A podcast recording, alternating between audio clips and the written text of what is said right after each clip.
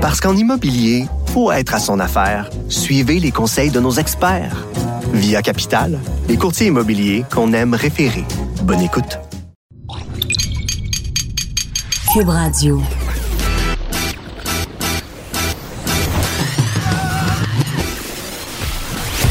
Pour elle, il n'y a jamais de mauvaise question. De 13 à 15. Les effronter. Avec Geneviève Peterson.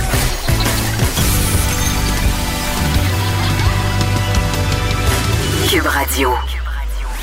Salut tout le monde, j'espère que vous allez bien. Vendredi, dernier jour euh, de la semaine, euh, je ne m'en peux plus d'attendre à ce soir pour aller boire euh, dans les rues de la vieille capitale parce que oui, les gens en régie roulent déjà des yeux. Je viens juste commencer à parler et on roule déjà des yeux parce que bon, c'est vrai que j'arrête pas depuis le début de la semaine de saouler tout le monde avec le fait que je sacre mon camp à Québec en fin de semaine et tout ce que je vais faire, c'est me vautrer dans un lit de chambre d'hôtel, manger dans les restaurants et aller au Strum Spa et je ne suis pas rémunérée pour avoir dit Strum Spa, mais si vous avez pas eu l'occasion d'aller le visiter. C'est nouveau, c'est à Québec, c'est devant le fleuve Saint-Laurent et ça n'a aucun sens. C'est juste absolument incroyablement magnifique. Voilà, c'est dit, c'est une pub gratuite pour le Strom Spa. Mes boss seront pas contents, mais appelez-nous hein, si vous voulez euh, devenir annonceur de Cube Radio. Hey, je vis un drame, je vis un drame bien, bien euh, superficiel. Tu euh, l'explication, le hashtag, pardon, First World Problem pourrait vraiment s'appliquer à moi. On a parlé plus tôt cette saison avec des gens de Canada à propos des livraisons des colis parce que, bon, on le sait, avec la popularité du commerce en ligne, les livreurs sont débordés. Il y a eu tout un scandale aussi avec Amazon parce que vous savez, avec Amazon, ils offrent le service Prime, donc la livraison en, un jour. Et pour vrai, c'est très capotant. J'ai déjà commandé une chose le matin et le soir à 4 heures, elle était chez nous. Je me suis dit, coudon, est-ce que le livreur est embusqué? Hein, derrière un arbre en face de ma maison et il attend que je commande quelque chose pour venir me livrer. Mais Amazon qui fait de plus en plus appel à des sous-traitants. Euh, et bon, c'est pas toujours pour le mieux. Ces gens-là sont souvent sous-payés. Il y avait des histoires absolument horribles de livreurs qui étaient obligés euh, d'uriner dans leur camion tellement ils devaient se dépêcher parce qu'il y avait trop de livraison à faire. Et bon, il y a plusieurs compagnies maintenant qui passent par des services de livraison comme euh, bon FedEx, Purolator qui sont plus légitimes entre guillemets, qui traitent bien leurs employés. Donc ça c'est la bonne nouvelle pour livrer des choses. Et là, ça m'amène à vous raconter ma petite tranche de vie. On est vendredi là. Come on, j'ai le droit.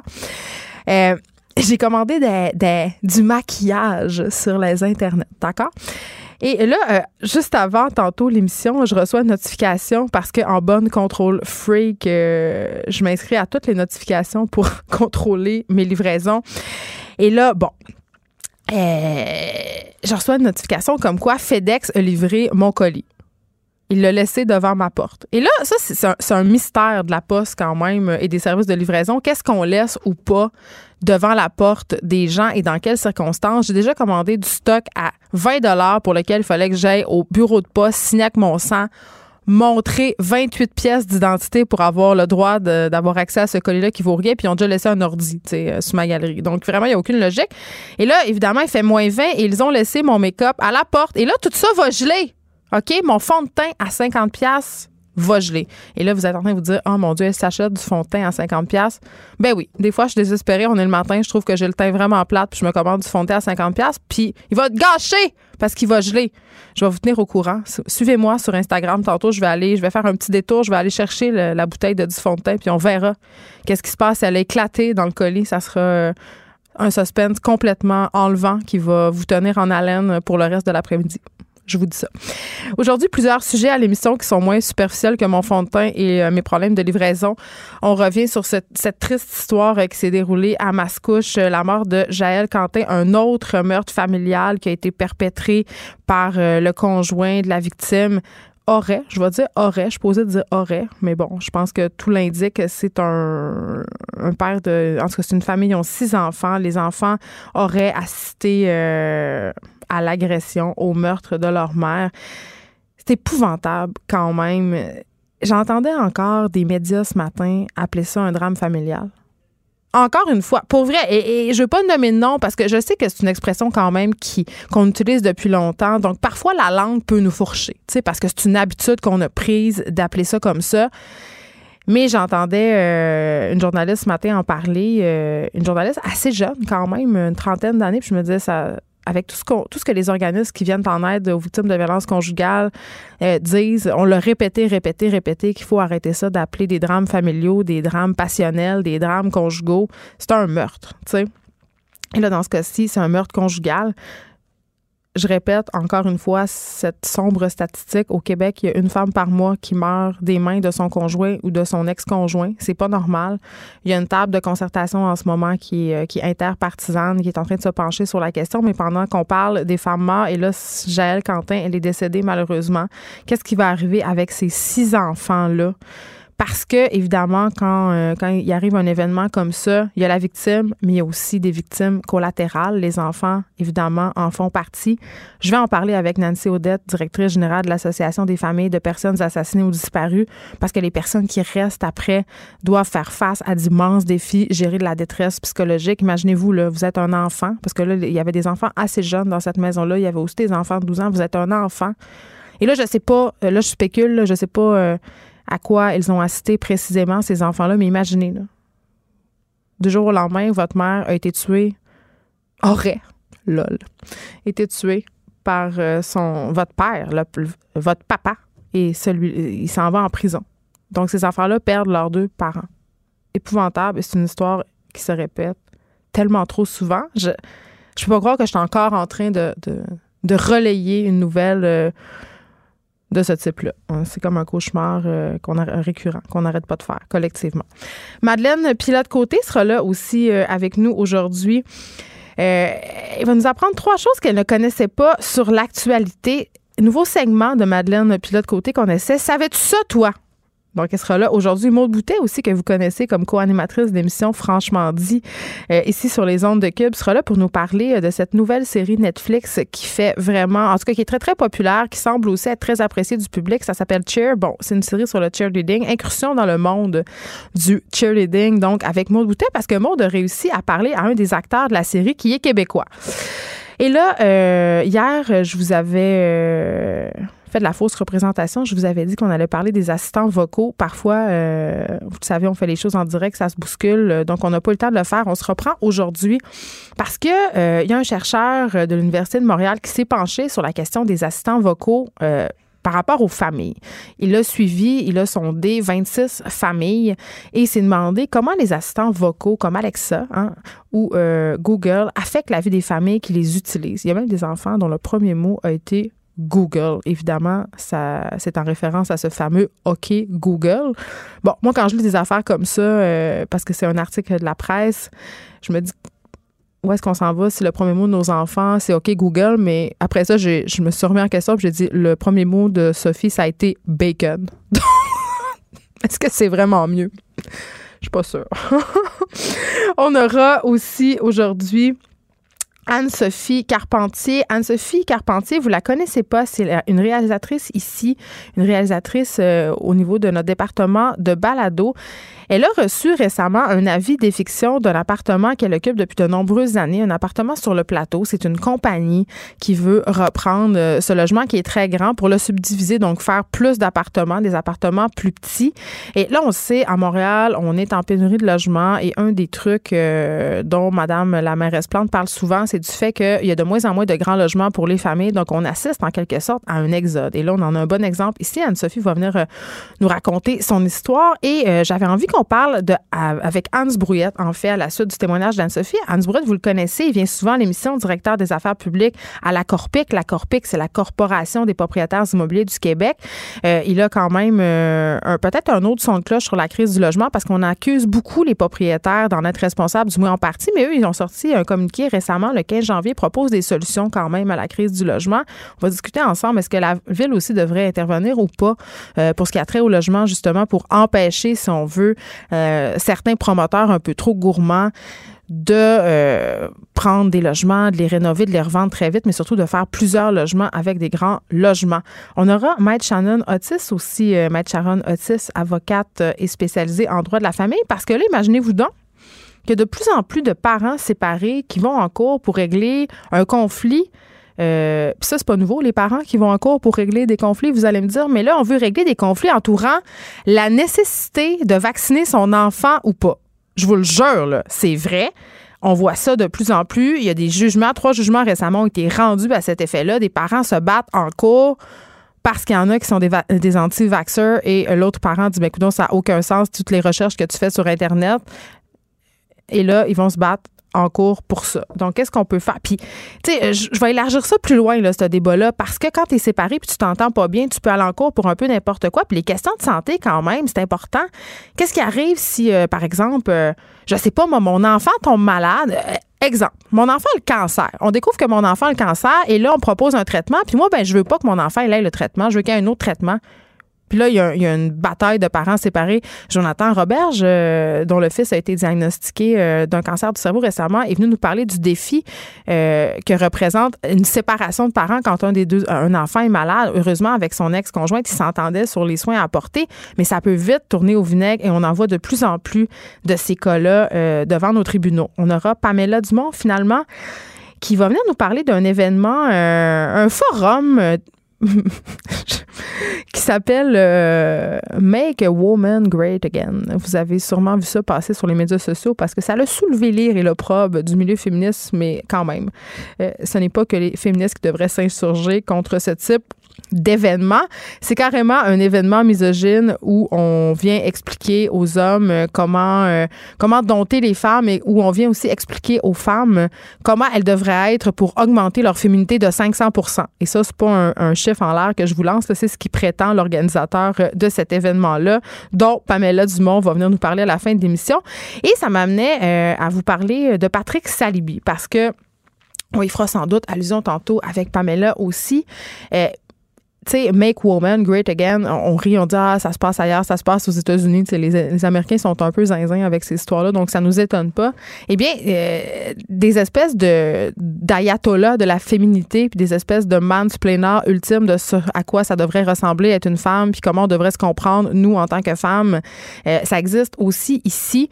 Euh, je reviens sur le cas de Patrick Salibi qui fait un comeback sur les médias sociaux. Patrick Salibi, peut-être que ça vous dit rien, mais il a quand même fait l'objet d'un reportage d'enquête pas plus tard qu'en janvier dernier, donc vraiment un an, jour pour jour, presque avec aujourd'hui, euh, un article de Marc-Claude Malbeuf d'Isabelle Haché qui sortait pour dénoncer cet homme-là. Il y a une trentaine d'anciens clientes parce que ce gars-là, Patrick Salibi, euh, ben, il était professeur euh, dans une école de yoga de Montréal, c'est-à-dire qu'il avait fondé sa propre école de yoga, Ostéo Yoga. C'est une école qui avait pignon sur rue sur le plateau Mont-Royal, sur la rue Saint-Joseph il se servait de son école, euh, selon les dires des clientes, parce que ce sont surtout des femmes qui ont discuté avec les journalistes Marc-Claude Malbeuf et Isabelle Haché pour abuser des gens. Et là, on l'accuse d'avoir exploité, violenté, euh, trompé, là, dans le sens de berner, manipulé sexuellement euh, et il aurait aussi tenté de convaincre certaines de ses adeptes de quitter leur conjoint. D'ailleurs, plusieurs d'entre elles l'ont fait. Elles ont quitté leur conjoint, elles ont carrément déménagé au centre de yoga. Il y a deux femmes qui témoignaient dans l'article qui disaient Moi, je dormais sur la table de massage. Il y en avait une autre qui dormait par terre devant la porte de Patrick Salibi. Et elles étaient, elles étaient traitées, ces femmes-là, euh, comme des esclaves sexuelles. On leur demandait de l'argent, elles remettaient une partie de leur salaire et même on les enjoignait à quitter leur emploi parce que Patrick Salibi avait pour son dire que euh, une femme, ça devrait pas travailler. Bon. Hein, on le voit là, c'est un misogyne. Et d'ailleurs, il se décrivait euh, lui-même comme le gourou de l'utérus, le maître de l'utérus. Euh, bon. Et un génie refoulé. Parce que sur son ancien site Internet, parce qu'il faut savoir que quand cette nouvelle-là est sortie euh, sur la presse, ça fait un an, tout a été délité. Patrick Salibi a enlevé euh, son site Internet. il n'était plus en ligne quelques heures après euh, la publication de ce reportage-là. Il, a aussi annulé tous ses comptes euh, sur Facebook, Instagram, parce que c'est vraiment un gars qui a fait sa carrière avec des vidéos. C'était quelqu'un de très, très, très actif sur les médias sociaux et sur son ancien site Internet, justement, Patrick Salibi se décrivait comme un génie refoulé. Il disait qu'il avait soif de destruction. Il disait être habité par un chaos pur. Il voulait gouverner euh, l'humanité. Il disait, mon ego est tellement assoiffé, ça me fait peur. Je ne veux pas de gloire si je ne peux pas avoir la gloire absolue. Hein? Super, super, super. Mais là, dans les neuf derniers mois, parce que depuis ce temps-là, depuis le reportage de la presse, on n'en a plus entendu vraiment parler de Patrick Salibi avec raison. Il s'est sauvé parce qu'évidemment, il avait peur que ces pseudo-victimes, ces supposées victimes, euh, portent des accusations, j'imagine. Donc, il est un peu disparu de la map. Et il y a une de ses adeptes que vous connaissez peut-être, Brigitte Pogonat. C'est une actrice qui a essayé de continuer un peu. Elle, elle, a nié totalement. Elle a continué à perturber ses affaires. Et là, depuis neuf mois, euh, il y a plusieurs tentatives qui ont été faites sur les médias sociaux de faire renaître Ostéo Yoga euh, de ses cendres en changeant de nom. Euh, et là, euh, justement, il y a une page suite à toute cette histoire-là de Patrick Salibi qui s'appelle Safe Yoga Montréal qui a attiré à notre attention une vidéo qui circule depuis quelques temps sur les médias sociaux où on peut le voir, Patrick Salibi. on ne sait pas il est où. vraiment, il y a rien dans la vidéo qui nous permet d'identifier où il se trouve. Mais bon, il s'adresse en français à un public, donc on peut supposer qu'il est encore dans la région de Montréal. Et là, justement, c'est une vidéo sur euh, les menstruations où il explique en quelque sorte les menstruations aux femmes. On en écoute tout de suite un extrait. Comment je suis supposé être Wonder Woman si je passe une semaine tordue, triste? Comment je vais sauver la planète? Si là, je, suis en train de vivre ça. Est-ce que vous catchez la sensibilité, juste que je dise ça, moi, en tant que gars? Vous, peut-être, vous pouvez le dire, mais moi, en tant que gars. Et ça, c'est un peu plus large dans le sujet, puis on va l'adresser, puis on l'adresse. C'est cool, on le fait tout de suite. Il a mis le doigt sur le bobo. Comment, moi, en tant que gars, je peux dire ça? Ben, c'est ça. Tu peux pas. Puis c'est quand même dans cette vidéo de 18 minutes où il s'en va un peu nulle part, l'essentiel de son message en fait, c'est de dire parce que Patrick Salibi vraiment a été accusé d'être un misogyne, fini d'être violent envers les femmes, je l'ai dit, il veut pas que les femmes travaillent, euh, les femmes sont considérées comme un réceptacle sexuel fait pour être pénétrées et c'est par la pénétration euh, qu'elles se réalisent vraiment. Donc vous voyez là tout ce charabia sectaire et en gros ce qu'il dit Patrick Salibi, c'est que parce qu'on est menstrué nous les femmes, parce que euh, pendant une semaine par mois, on a mal, on est triste, on passe par une montagne russe d'émotions. Et là, ce sont de grosses généralisations, on s'entend parce que c'est pas toutes les femmes qui, expérimentent ces symptômes-là, ben on peut pas être l'égal des hommes. C'est-à-dire on peut pas occuper la même place que les hommes en société, on peut pas sauver le monde, on peut pas être les Wonder Woman euh, que la société nous demande d'être. Donc c'est du grand n'importe quoi et j'ai vraiment hâte euh, au cours que je vais bientôt donner. Je vais bientôt donner un cours, ça s'appelle euh, comment vous vous sentez quand vous recevez un coup de pied d'un couille? Moi, je vais aller expliquer aux hommes comment ils se sentent quand ils se font donner un coup de pied d'un couille. C'est vraiment ridicule, mais c'est ce que, un peu ce que Patrick Salibi fait euh, en faisant ce type de vidéo-là, en essayant d'expliquer, de mansplainer, vous le connaissez ce terme-là, aux femmes, comment elles devraient gérer leur menstruation, comment elles devraient se sentir, et surtout en, en invalidant le fait que la femme est l'égale de l'homme à cause des menstruations. Donc, méfiez-vous vraiment. Euh, si vous suivez des cours de yoga à Montréal et que vous voyez passer des trucs euh, faits par Brigitte Pogonat parce que Patrick Salibi, évidemment, garde le profil bas en ce moment. Euh, méfiez-vous parce que, évidemment, cet homme-là euh, n'est pas recommandable et il est accusé de toutes sortes d'affaires. Donc, si vous voulez vous inscrire à mon cours, qu'est-ce que qu'est-ce que vous allez sentir? Vous faites varger d'un gosse? Écrivez-moi. Parce qu'en immobilier, pour être à son affaire, suivez les conseils de nos experts. Via Capital, les courtiers immobiliers qu'on aime référer. Bonne écoute. Geneviève Peterson, la seule effrontée qui sait se faire aimer. Jusqu'à 15, vous écoutez Les effrontés. La mort de Jaël Quentin à Mascouche serait un autre cas de meurtre familial perpétré par son conjoint. Qu'est-ce qui va arriver aux six enfants du couple quand même? Une situation excessivement préoccupante. J'en parle tout de suite avec Nancy Roy, directrice générale de l'Association des familles de personnes assassinées ou disparues. Bonjour, Madame Roy. Bonjour. Écoutez, euh, c'est comme un mauvais rêve. Euh, encore un autre meurtre conjugal. Il y en a un par mois pratiquement au Québec. Euh, vous, vous devez, tout comme moi, être assez préoccupé par cette situation-là.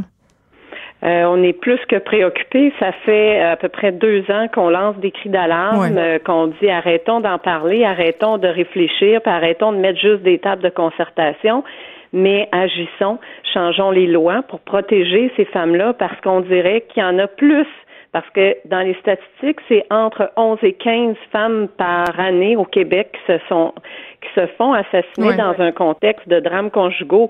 Mais là, on dirait que c'est encore pire. Euh, ces derniers mois, en fait. mais J'avais cette réflexion-là, Madame Roy, puis je n'ai pas la réponse, OK, mais je me disais, est-ce que c'est pire parce qu'on couvre les événements pour ce qu'ils sont? Avant, ça passait peut-être plus inaperçu euh, dans l'actualité, ou encore parce que, euh, et c'est ce qui m'inquiète vraiment, il y a une espèce d'effet copycat, entre guillemets, c'est qu'il y a des personnes qui peuvent regarder ça, voir ça aller dans les médias, puis ça leur donne des idées de eux aussi passer à l'acte. J'ai pas la, la, réponse non plus, sauf ce qu'on regarde depuis les dix dernières années, c'est que les chiffres restent sensiblement les mêmes. Donc, je pense que d'en parler, c'est peut-être mieux encore pour trouver des solutions parce mm. que c'est pas juste la victime, c'est toute la famille, c'est tout les enfants sont brisés à jamais. Donc euh, il faut trouver des solutions concrètes puis protéger ces personnes-là en changeant des lois, en mettant des mesures plus coercitives aussi.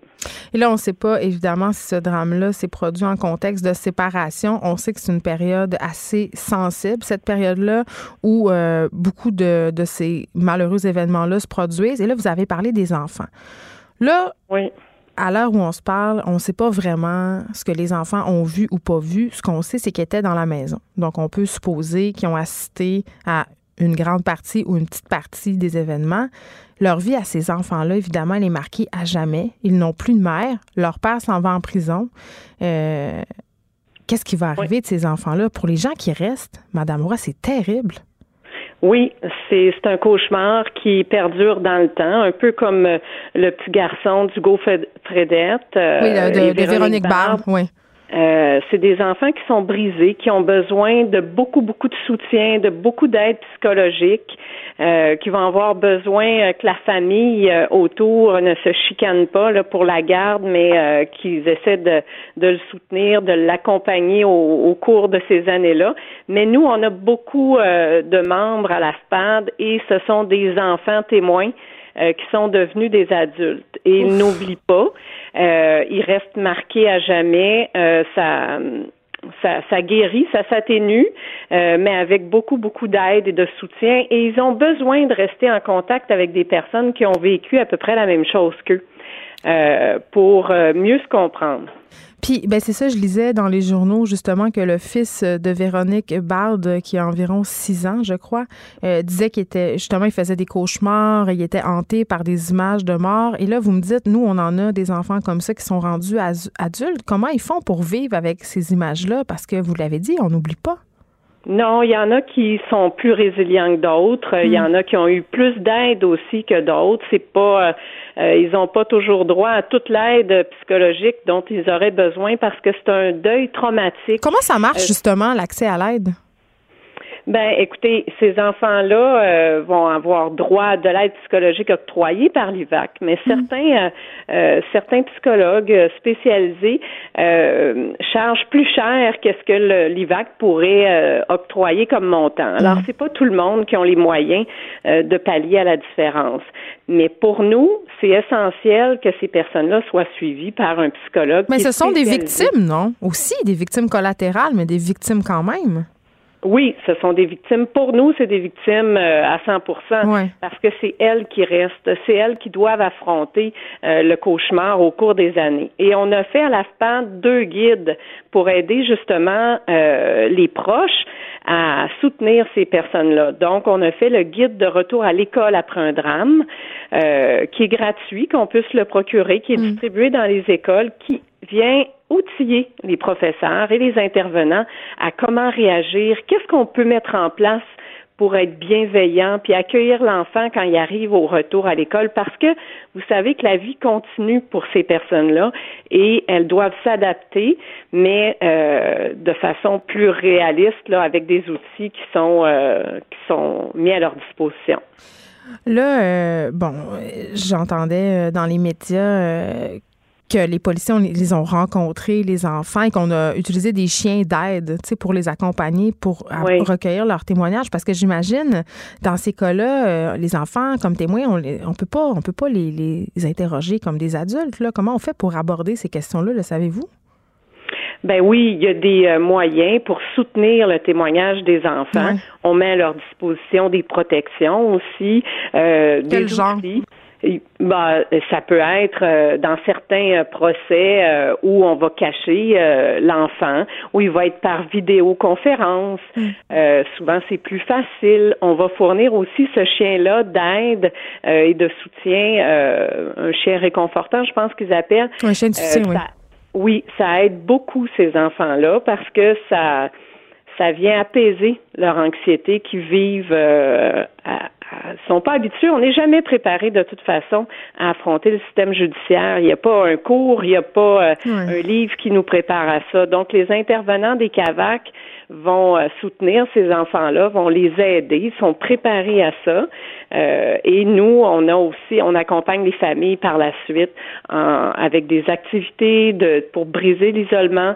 Euh, où d'autres enfants aussi sont présents, donc ça, ça vient les réconforter. Là, normalement, dans ce type d'événement-là, les enfants sont pris en charge par des membres de la famille si euh, une famille est présente, bien entendu. Mais là, six enfants, euh, il apparaît clair pour moi qui, seront séparés. Ces enfants-là, là, ça augmente au traumatisme encore plus.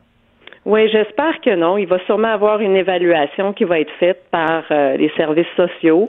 ils vont être accompagnés dans ça. J'espère que les enfants n'auront pas à vivre d'autres traumatismes euh, ou être euh, changés de place parce que ça augmente euh, ça, ça augmente le, le, toute l'anxiété qui peut être vécue dans un drame comme ça parce que les enfants vivent pas le deuil de la même façon qu'un hmm. adulte. Puis ils ont perdu leur repère, là, tu sais, de leurs deux parents euh, sont plus là, tu sais. Non, c'est ça. Puis il y a des organismes qui sont spécialisés dans le deuil pour les enfants, comme Deuil Jeunesse ou les petits tournesols, mm. qui peuvent accompagner ces enfants-là, parce que des fois, ça peut paraître après un an, après deux ans. Des fois, c'est à retardement. Donc, il faut y aller au rythme de l'enfant. Bien, puis j'imagine parce que des, un enfant de deux ans n'a pas la même compréhension qu'un enfant de 12 ans non plus face à ces événements-là. Donc, ça doit être excessivement complexe. Nancy Roy, merci, directrice générale de l'Association des familles de personnes assassinées ou disparues. J'ai envie de vous donner euh, le numéro d'SOS violence conjugale parce que c'est important. 1-800-363-90-10 si vous vivez une situation de violence ou si vous êtes inquiet ou inquiète pour euh, un de vos proches qui est pogné dans une situation de violence conjugale, appelez ils ont euh, vraiment beaucoup de ressources pour vous. Parce qu'en immobilier, faut être à son affaire. Suivez les conseils de nos experts. Via Capital, les courtiers immobiliers qu'on aime référer. Bonne écoute. Les effrontés. Avec Geneviève Peterson. Les vrais enjeux, les vraies questions. Vous écoutez. Les effrontés. J'aime ça, Madeleine Pilote-Côté. Euh, tu as des nouvelles idées depuis quelques semaines? Tu nous fais des concepts de chronique aujourd'hui. Savais-tu ça, toi? Oui, donc un concept euh, très intéressant euh, aujourd'hui parce que j'ai regardé l'actualité cette semaine et euh, les nouvelles m'ont appris des choses, Geneviève. Ça t'a pas juste déprimé parce qu'on sait que ça peut être un effet secondaire de consommer beaucoup de nouvelles comme nous le faisons quotidiennement. et peut-être vous, chers auditeurs, quand vous nous écoutez, vous dites mon Dieu, ça va bien mal. Tu sais, 2020 a commencé très mal. Ben 2020 a commencé très mal et on peut s'attendre à ce que ça continue mal aussi dans, dans, durant l'année. Mais il faut se réjouir aussi de, de, de petites nouvelles. Hein. Des fois, on, parle de la bonne nouvelle TVA dans mes chroniques. T'aimes vraiment ça tout le temps ramener ça. oui, la bonne nouvelle. Ben, parce que je trouve important d'un de, peu mettre un baume sur, sur le cœur des, des auditeurs et, et moi-même et toi parce que des fois, euh, il faut, faut pas se laisser déprimer par le monde dans lequel on vit, mais il faut continuer de, de, de, de rester rattaché à l'actualité et de suivre ça pour euh, justement euh, changer le monde. Ah, ah, t'es jeune, t'es pleine de naïveté. Je suis pleine de naïveté, mais je sais que. Moi, je pense plus que le monde va changer. Je me dis juste, il y aurait peut-être moyen que ça soit un peu moins pire, mais tu sais. Je suis consciente que cette euh, naïveté-là va se dissiper un jour, mais pour l'instant, je, la garde et je la nourris. Euh, on va parler aujourd'hui du euh, processus pour parrainer un réfugié qui est beaucoup plus complexe que ce que j'aurais pensé en fait et euh, ce que sûrement ce que vous pensez. En fait, au Québec, on est vraiment euh, réputé pour notre système de parrainage. Même il y a plusieurs pays à travers le monde qui vont s'inspirer de ce système-là. Donc, un système de parrainage, c'est bien simple, c'est de prendre des, des, Québécois et de qui ont soumis leur candidature et de les jumeler avec des nouveaux arrivants pour faciliter leur intégration. Ben, moi là bon, dans la foulée de la crise des migrants euh, puis de la Syrie, mm. tu sais, j'ai beaucoup de gens autour de moi euh, qui parrainent des réfugiés. Vraiment, là, j'étais quand même assez surprise de, de cet élan de générosité-là parce que euh, c'est pas si facile que ça, parrainer un réfugié. Ça, ça demande énormément d'implication, mobilisation de ressources. Oui.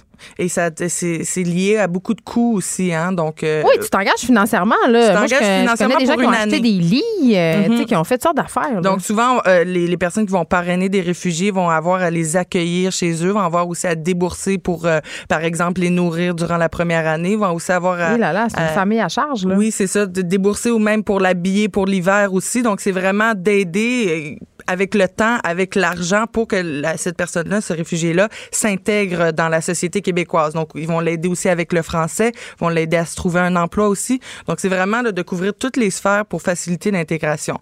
Et euh, ce qui se passe au Québec, c'est ce qui va se passer en fin de semaine et ça a commencé aujourd'hui, c'est qu'il y a des, des dizaines de personnes, peut-être même des centaines de personnes qui vont aller devant le ministère de l'Immigration pour attendre. Parce que lundi, c'est là que euh, les gens qui veulent parrainer des euh, réfugiés vont pouvoir déposer leur candidature. C'est une fois par année? C'est une fois par année. Et qu'est-ce qui se passe euh, cette année? Euh, c'est que euh, les quotas ont été réduits. Donc, Merci, gouvernement Legault. Donc, le gouvernement Legault a réduit à 100 familles, 100 groupes de personnes aidantes qui allaient pouvoir aider les réfugiés. Et donc, déjà, juste là, il y a à peu près 1000 groupes, 1000 personnes, 1000 familles qui sont intéressées à accueillir ces gens-là. Donc, on va rédu on réduit complètement ces quotas-là, ce qui fait que il a, présentement, il y a une famille sur dix qui voulait accueillir des réfugiés qui pourra pas les accueillir. Mais ça, c'est quand même ridicule. Là. C'est des gens qui font preuve de volonté.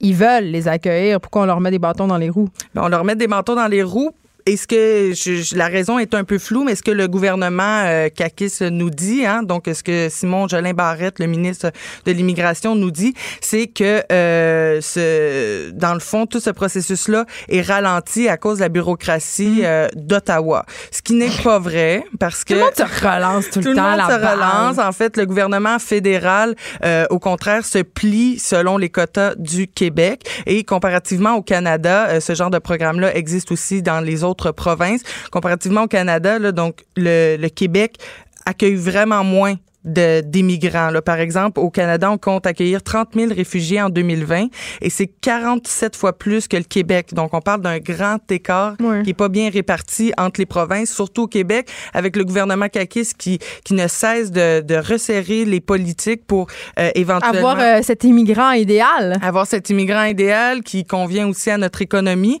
mais alors que euh, il faut plus, selon moi, se concentrer sur la personne et on le voit que les Québécois ont vraiment envie de tendre la main, le font tendre la main, mais quand c'est rendu que la bureaucratie et les politiques euh, crachent un peu sur cette bonté-là, et c'est là que je trouve qu'il y a un problème. Donc, ayez une petite pensée pour ces gens-là qui vont attendre dans le froid toute la fin de semaine pour avoir la priorité de dossier. Il faut vouloir quand même. Hein? Aider quelqu'un, pour ensuite dépenser, pour aider quelqu'un, pour euh, accueillir cette personne-là. Donc, d'attendre. C'est pas pour des, des, billets de show, c'est pas pour aller voir Madonna qu'on attend. Ou parce qu'on ouvre un nouvel Ikea. Ou parce qu'un nouvel Ikea, tu vois. C'est fou quand même, il faut vouloir parce qu'on sait, là, souvent, euh, hier, je parlais euh, avec une spécialiste de la philanthropie, tu sais.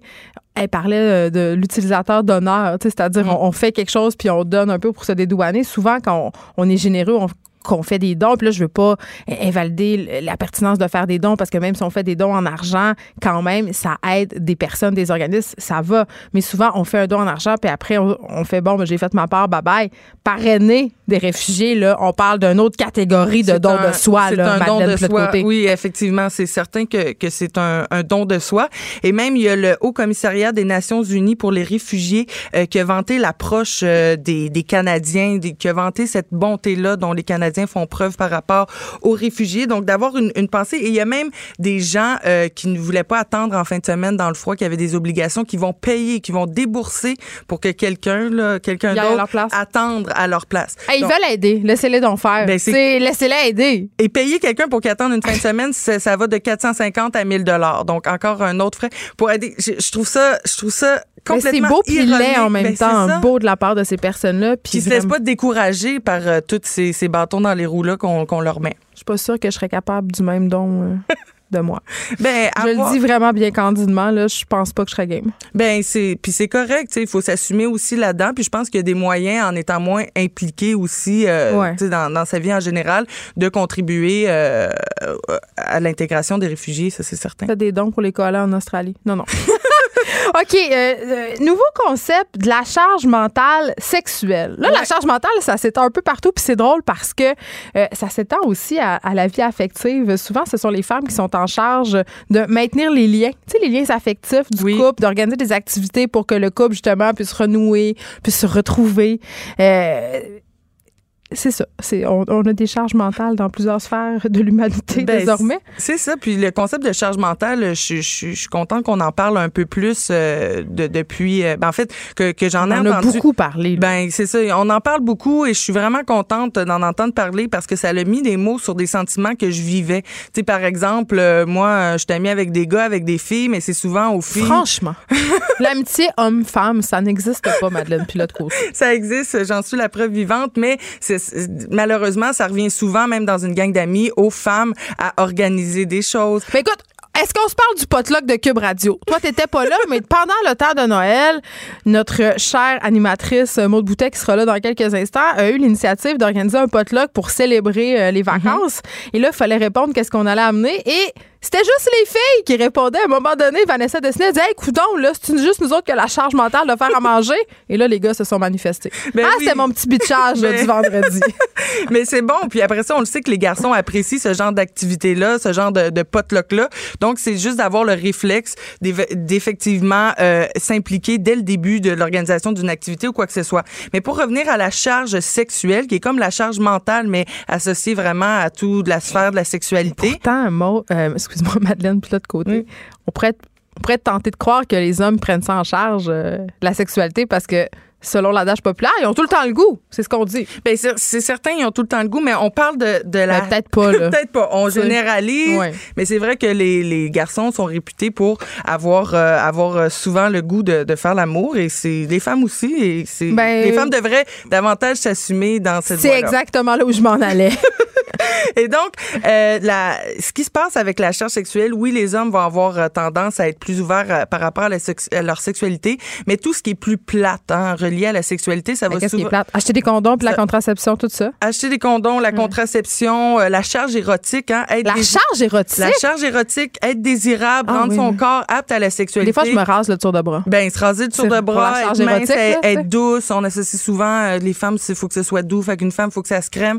Aussi, les hommes qui vont dire que moi, j'aime les femmes naturelles. Ben oui, c'est pas vrai. Ah! hey, hein? C'est pas vrai. Naturel, parce que une, une femme, euh, une femme souvent qui va se dire euh, naturelle ou qui va avoir un aspect naturel, ben elle va s'être mis euh, quatre crèmes la veille dans, dans le visage. Comme moi, aujourd'hui, je suis vraiment naturelle, mais je me suis brossé les cheveux, je me suis mis la crème d'en face, je me suis habillée, je me suis fait des ongles.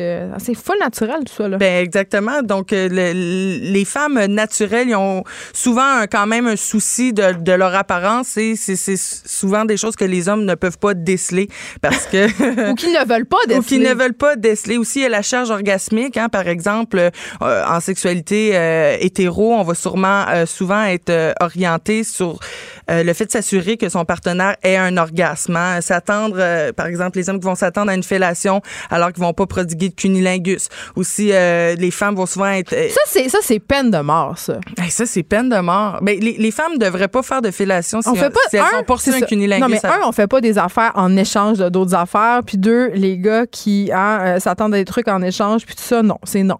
Hein? Non, des notes à la maison. Ça. Faites, faites ce que vous avez envie si ça vous fait ce que vous avez à faire. c'est ça, si ça vous fait plaisir. Et aussi, on va souvent s'inquiéter davantage du plaisir de l'homme. Est-ce que l'homme a du plaisir? Est-ce que est-ce qu'il y a eu un orgasme? Est-ce parce que, toute la porno est axée là-dessus. Ben, toute la porno est axée là-dessus. Puis aussi la charge médicale, hein, euh, prise de rendez-vous euh, pour euh, le dépistage. C'est souvent la femme qui va demander à l'homme en début de relation d'aller pour les faire. Pour les TSS, etc. Et la charge contraceptive, demander de mettre un condom, les, les coûts reliés à la pilule contraceptive, les effets sur le corps, le, tout l'essai-erreur aussi que les femmes vont, vont devoir vont avoir à faire en début de prise de la pilule contraceptive. C'est toute une charge euh, latente euh, qui est là et qui est même difficile, euh, c'est difficile pour les femmes de mettre des mots là-dessus parce que c'est tellement intégré en nous et c'est tellement, on le fait tellement de façon naturelle que juste de, s'interroger à ce genre de concept-là, comme le concept de la charge sexuelle, ben ça permet peut-être de poser des questions ou du moins de s'interroger ou de réajuster certaines choses qui, qui sont qui sont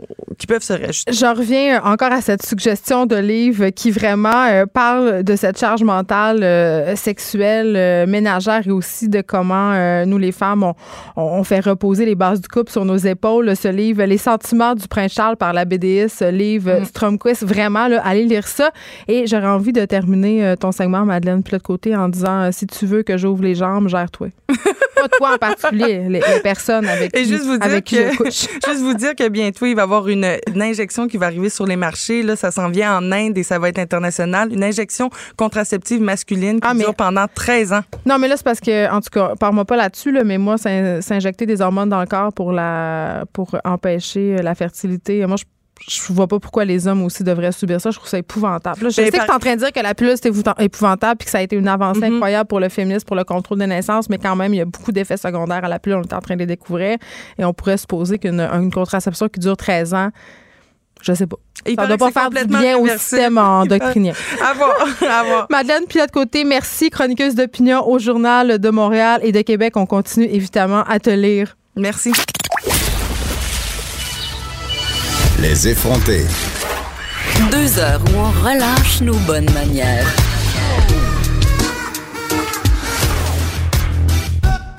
Radio. Maud Boutet, que vous entendez euh, se racler la gorge. que vous connaissez, le ouvert, que vous hein, connaissez bien. Des choses qui arrivent en radio. Co-animatrice de l'émission Franchement dit, hein, ici même. J'étais excitée de faire de la radio avec toi, Maud, ben, aujourd'hui. J'avais hâte, c'est notre première fois. C'est ça. Ben, hey, OK, aujourd'hui, soulignons-le, ça parce que ça nous fait bien plaisir. Une émission de verre. L'équipe complète est constituée euh, de femmes, euh, de femmes féminines à 500% dirait le consortium Make a Woman Great Again. Mais, bon, Maud puis moi, souvent avant l'émission, parce que nos deux, euh, on, est, on, est, souvent euh, dans le bureau ensemble, on parle beaucoup de Netflix, des séries qu'on écoute. Et l'une que tu as beaucoup appréciée, ça s'appelle Cheers, évidemment, euh, une série sur le cheerleading. Et là, Bon, moi, je l'ai pas vu, j'ai hâte. Euh, tu m'en as parlé, mais c'est quoi cette série-là?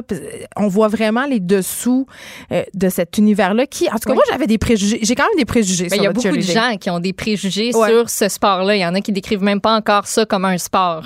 Euh, ben pour eux, c'est, ben oui, pour eux, c'est juste des belles filles, des beaux gars qui sont sur le bord d'un terrain, qui brassent des pompons puis qui sont heureux d'être contents d'être là. c'est aussi un peu ça c'est aussi un peu ça, mais vous allez comprendre en écoutant cette docu-série-là sur euh, Netflix. Six épisodes qui s'écoutent super bien. moi, je me rappelle, je t'en ai parlé. Juste six? juste six ah. d'une heure, par exemple. Fait que tu, passes quand même six heures de ta vie à écouter ça. Euh, puis je me rappelle, je t'en ai parlé comme le lendemain des, du moment où j'ai écouté les trois premiers épisodes. J'étais comme... T'es excitée, là! Faut que j'en parle à quelqu'un. euh, puis j'en ai parlé à plein de gens aussi au bureau. Donc, on explore, oui, l'univers du cheerleading, mais grâce à une équipe en particulier. L'équipe de Navarro College, c'est à Corsicana, au Kansas, baby. C'est une petite ville qui est euh, pas trop loin de Dallas, si je me trompe pas. Et euh, Navarro, c'est la top équipe aux États-Unis. À son actif, pas moins de 14 titres aux Nationals de Daytona depuis le début des années 2000. c'est une vraie équipe, là? C'est une vraie équipe. Oh, OK. C'est des vrais gens euh, qui ont de vraies histoires, pas toujours faciles. D'ailleurs, on explore euh, le passé euh, assez trouble de certaines de ces personnes. Attends, tu me parles, c'est une série documentaire ou c'est une fiction? C'est une série documentaire. OK. Donc, on suit vraiment l'équipe. puis juste pour te dire, là, je dis 14 titres au national de, de Daytona. Daytona, c'est comme la compétition de l'année. Tous les yeux sont tournés vers cette compétition-là. Et dans ton année, tu te prépares pour cet unique moment-là où tu as à peu près deux minutes sur le tapis pour exécuter à la perfection une routine que tu as pratiquée à répétition. Euh, donc, on va suivre le quotidien de ces cheerleaders-là pendant euh, toute la saison, ce qui est à peu près neuf mois de tournage. Fait que eux se sont fait suivre la caméra d'en face euh, et tout. Puis on m'a mis la puce à l'oreille. Oui, parce que quoi? C'est ça parce que là, il y, aura y a un Québécois dans la série. C'est quand même assez spectaculaire. J'en ai jasé ici, puis je me rappelais pas de cette information-là, mais on a Étienne qui lui a fait du cheerleading pendant un bon bout Étienne qui s'occupe des, médias sociaux ici à Cube puis c'est un anti cheerleader. Ouais, voilà. Puis il m'a dit, hey, c'est parce qu'il y a comme un gars qui a fait du cheerleading ici. Il s'appelle Andy Cosferent. Il est assistant coach pour l'équipe de cheerleading de Navarro College. Il est né en Roumanie, a déménagé à Montréal en 2004. Lui a fait son secondaire à Antoine de Saint-Exupéry, a fait de la gymnastique jusqu'en 2009, puis il était bon. J'ai regardé des vidéos. il était solide. Euh, mais a arrêté sa carrière en raison de nombreuses blessures. A commencé à faire du cheerleading avec Flyers All Stars à Montréal. C'est une équipe de compétition qui est connue et reconnue, pas juste ici, mais partout dans le monde. En 2012, lui a décidé de poursuivre ses études aux États-Unis, puis en jasant avec des connaissances, s'est fait recommander d'aller à Navarro College ce qu'il a fait. Il a été accepté dans l'équipe. Donc, pendant trois ans, il a fait partie de cette équipe-là. Durant ces trois années-là, à chaque fois, l'équipe a, remporté les plus grands honneurs. Donc, mm. lui, il comprend c'est quoi ben, dans cette équipe-là. Il est dans cette culture-là depuis fort longtemps. Oui, exactement. Mais il comprend vraiment aussi l'ADN de l'équipe parce que quand tu vas au collégial, ben tu fais deux, trois années avec la même équipe et après ça, souvent c'est la retraite pour euh, les cheerleaders. Il y en a qui poursuivent, il y en a qui choisissent d'arrêter. Euh, lui a continué à graviter autour de l'équipe et c'est comme ça qu'il s'est ramassé aux côtés de Monica. Monica, vous allez tomber en amour avec cette femme-là. C'est la coach de l'équipe. C'est elle qui, au début des années 2000, s'est dit OK, moi, je vais prendre cette équipe-là, puis on va faire quelque chose, puis on va devenir la meilleure équipe. C'est arrivé. Elle a de la volonté, elle est passionnée. Tout le monde l'appelle The Queen et c'est pas pour rien. Euh, comme je vous le disais, on enlève le vernis de perfection. Oui, parce qu'on a l'impression. on a l'impression que c'est un monde de strass, euh, mm-hmm. de paillettes aussi. Mais, mais là, on nous montre la vraie vie, puis j'en ai parlé justement avec Andy. J'espère que, que, le monde va vont apprécier puis euh, s'en rendre compte que c'est vraiment pas du bring it on quand quand on pratique puis surtout à ce niveau-là, tu sais c'est euh, niveau collégial, c'est très difficile. On pratique de 5 à 7 fois par semaine pour euh, plusieurs heures à chaque fois. Donc, j'espère que le monde va comprendre, puis on va avoir plus de respect pour notre sport parce que ça fait beaucoup d'années que le monde, je pense le cheerleading, c'est juste, on s'en va à des games de, de foot, puis on va juste être sur le à côté avec des euh, pom-poms, puis tout ça, puis on va juste avoir euh, du maquillage, puis des plein de cheveux partout. Donc, j'espère que le monde va euh, apprécier notre sport un peu plus, puis s'en rendre compte de, de tout l'effort puis des heures de pratique qu'on on met, puis surtout qu'on en met autant, sinon plus que, que quelques autres sports. Vas-y. Ben, j'allais dire, Andy Cosferent, on a parlé pendant 25 minutes, puis ça, c'est quelque chose qui était très, très important de mentionner à propos de la série. Ce vernis-là qu'on enlève, il parlait de Bring It On, les, euh, le film Le Tout pour le Tout qu'on connaît en français. Ça a vraiment, on dirait. Ben oui, ça a têté notre imaginaire à fond, là. On peut ben pas s'en cacher. Ben oui, puis avec toutes les petites histoires des chamaillellages. Ben, le tirage, le crêpage de chignon de Fufi. Oui, exactement. Ça, c'est une affaire qui me tombe bien gros ses nerfs, euh, qu'on véhicule tout le, temps, tout le temps ces espèces d'histoires, euh, justement, là, que Dans cet univers-là. Ouais particulièrement. Euh, puis dans la série, vous allez faire des ouch, des euh, vous allez comme être stressé des fois parce que les filles et les gars ils se plantent puis ils se font mal. Euh, commotion cérébrale, des fractures, euh, les chevilles qui partent dans le sens où ça ne pas nécessairement partir. Tu connais ma phobie des os. Ah ouais, ah, moi, ah, moi non, j'arrête d'en parler. Non, tu peux continuer à en parler, mais ça se peut que je me tienne après la table.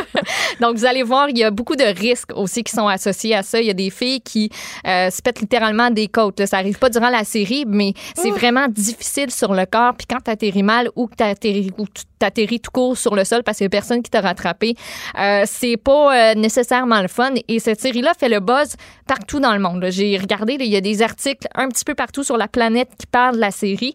Et je me demandais, c'est quoi le commentaire ou la question qui revient le plus souvent?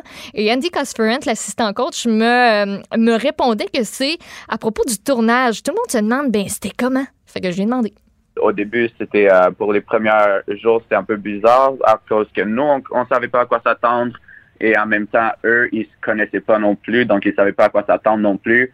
Mais on, était toujours en communication pour qu'est-ce qu'on allait faire, qu'est-ce que les autres allaient faire. Donc ça, ça a vraiment aidé. Puis après quelques jours, peut-être une semaine, on était vraiment euh, focusé sur euh, nos pratiques et sur notre routine que vraiment on oubliait que les, les, caméras étaient là. Donc ils ont fait une très, une très bonne job avec ça.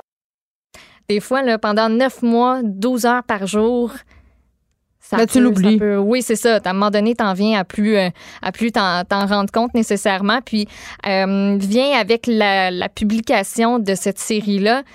Écoute, les médias sociaux j'ai pas le choix de t'en parler un peu parce qu'il ben, y a une des. On met de l'avant plusieurs histoires, plusieurs personnes en particulier, euh, dont une qui s'appelle Gabby Butler. Elle, c'est une superstar dans le monde du cheerleading déjà avant euh, l'apparition de cette série-là. J'ai regardé le premier soir où la série est sortie. Elle avait 550 000 abonnés. Maintenant, elle en a combien? Des millions, assurément. 910 000. Oh, quand même, ça a doublé. Donc, en une semaine, ça a pratiquement doublé. Euh, donc, pour ce qui est des médias sociaux, c'est sûr que eux, comme j'en parlais avec Andy Cosferan... ils sont devenus des personnalités publiques assez en vitesse grand V. Exactement. Ils prennent des précautions aussi. Ils veulent pas que les filles, les gars... Comme les candidats d'OD, mais puissance 1000. oui, puissance, euh, puissance euh, plus que 1000 même. donc, tu sais, il y a des précautions qui sont prises. On veut pas que les filles, les gars se promènent seuls. Évidemment, les pratiques sont pas accessibles du public. Mais je me demandais aussi, je lui ai posé la question, tu sais, la série fait en sorte que les yeux sont rivés vers cette équipe-là. Mm. Déjà que c'était le cas, puis que tout le monde, durant les compétitions, les regarde aller, puis les regarde arriver, puis c'est comme, hey, c'est Navarro. Fait qu'ils ont de la pression. Ils ont déjà de la pression à la base. Est-ce qu'avec la série Netflix, ça va être pire?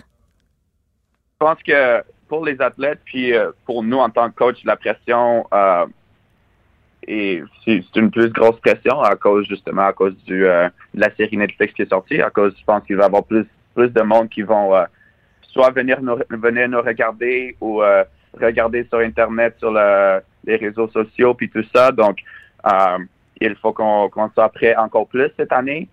je pense que l'équipe pour en ce moment, on est dans une bonne place où ce qu'on doit être. Je pense pas que que la série ou, peu importe, ça, nous ça les affecte encore. J'espère que ça va pas les affecter dans un mauvais sens. Donc, on continue à faire de notre mieux, on continue à pratiquer, puis de d'être le meilleur qu'on peut être.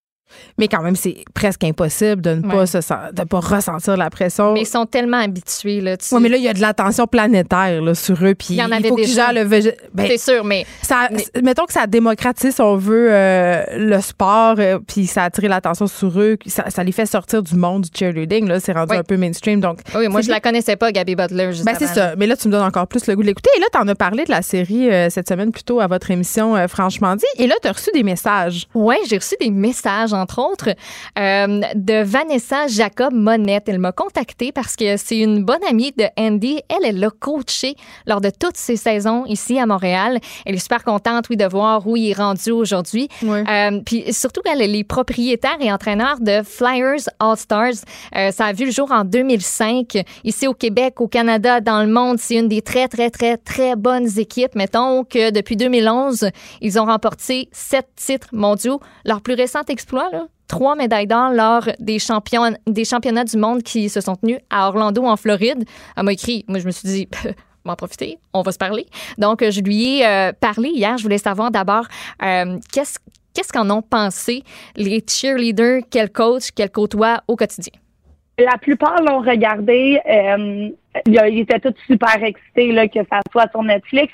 On est tous là en train de travailler très fort euh, à enlever les préjugés puis démontrer c'est quoi le cheerleading. Donc, c'est le fun d'avoir euh, un moyen aussi de dire aux gens, ben tu veux savoir qu'est-ce que je fais, tu vas regarder la série, ça va te donner une bonne idée euh, de qu'est-ce que c'est mon sport. Donc, c'est pas mal positif les commentaires que j'ai que j'ai entendus de mes athlètes. Puis, je dirais que au moins le, le trois quarts l'ont déjà regardé. Puis, le corps qui reste, ça risque de se faire là, dans les prochaines semaines certainement.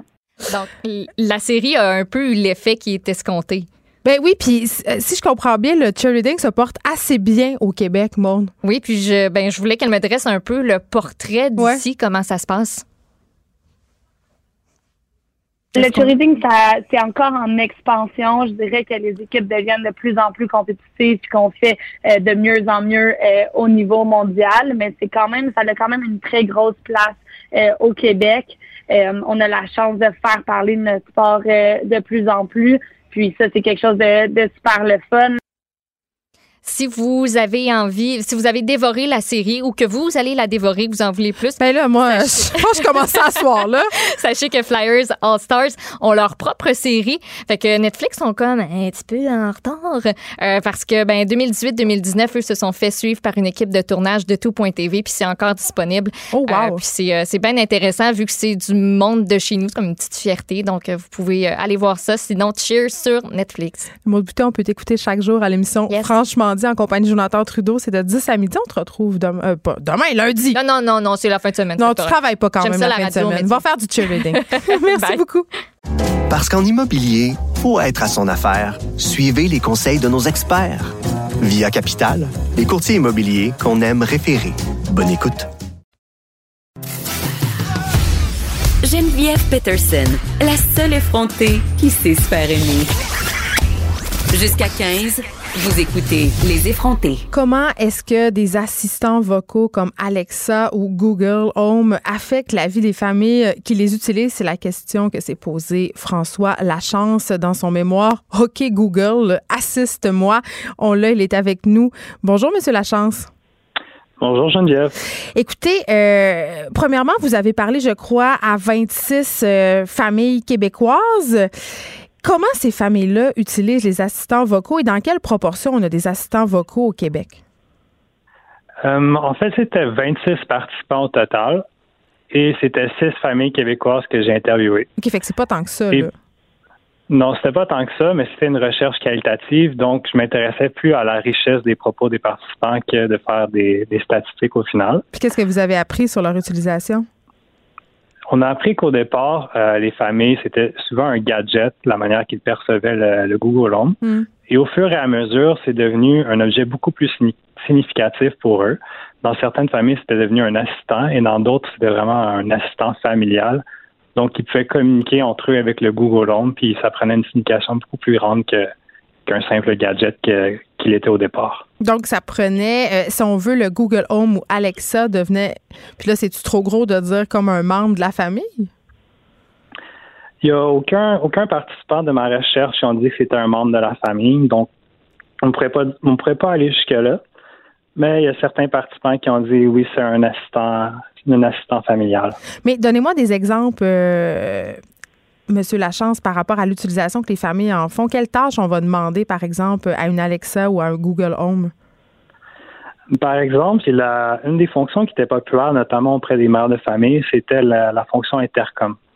Donc, il y a des familles qui avaient un Google Home dans chacune des, chambres de la maison, puis ils pouvaient se communiquer entre eux, entre parents et enfants. Et il y en a un, c'était vraiment drôle, c'était euh, des parents qui mettaient la dame en bleu vraiment, vraiment fort. De Michel Louvain? ils montent de Michel Louvain pour que les enfants ils montent du sous-sol pour aller manger ou leur leur demander de, faire la vaisselle. Fait qu'ils pouvaient l'utiliser un peu à des fins euh, drôlatiques. Là. Personne ne prend ça trop au sérieux.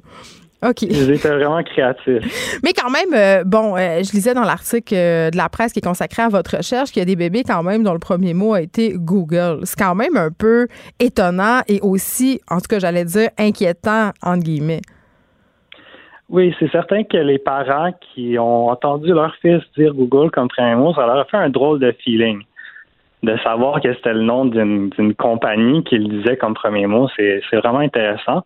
Puis ils se sont posé des questions ensuite de ça pour savoir ben, jusqu'où cette technologie peut aller. Euh, est-ce que ça pourrait avoir un impact euh, sur le développement du, langage de mon enfant? Euh, et certains parents se demandaient est-ce qu'on doit euh, dire s'il vous plaît ou merci au Google Home quand on fait des commandes euh, pour euh, pour réagir aux effets que ça peut avoir sur l'enfant. Oui, c'est-à-dire parce que en fait, comme on dit rarement s'il vous plaît ou merci aux assistants vocaux, ils ont peur que leurs enfants soient impolis. C'est ce que je comprends? Oui, c'est exact. Mais c'était pas toutes les familles qui, les parents qui étaient en accord avec ça.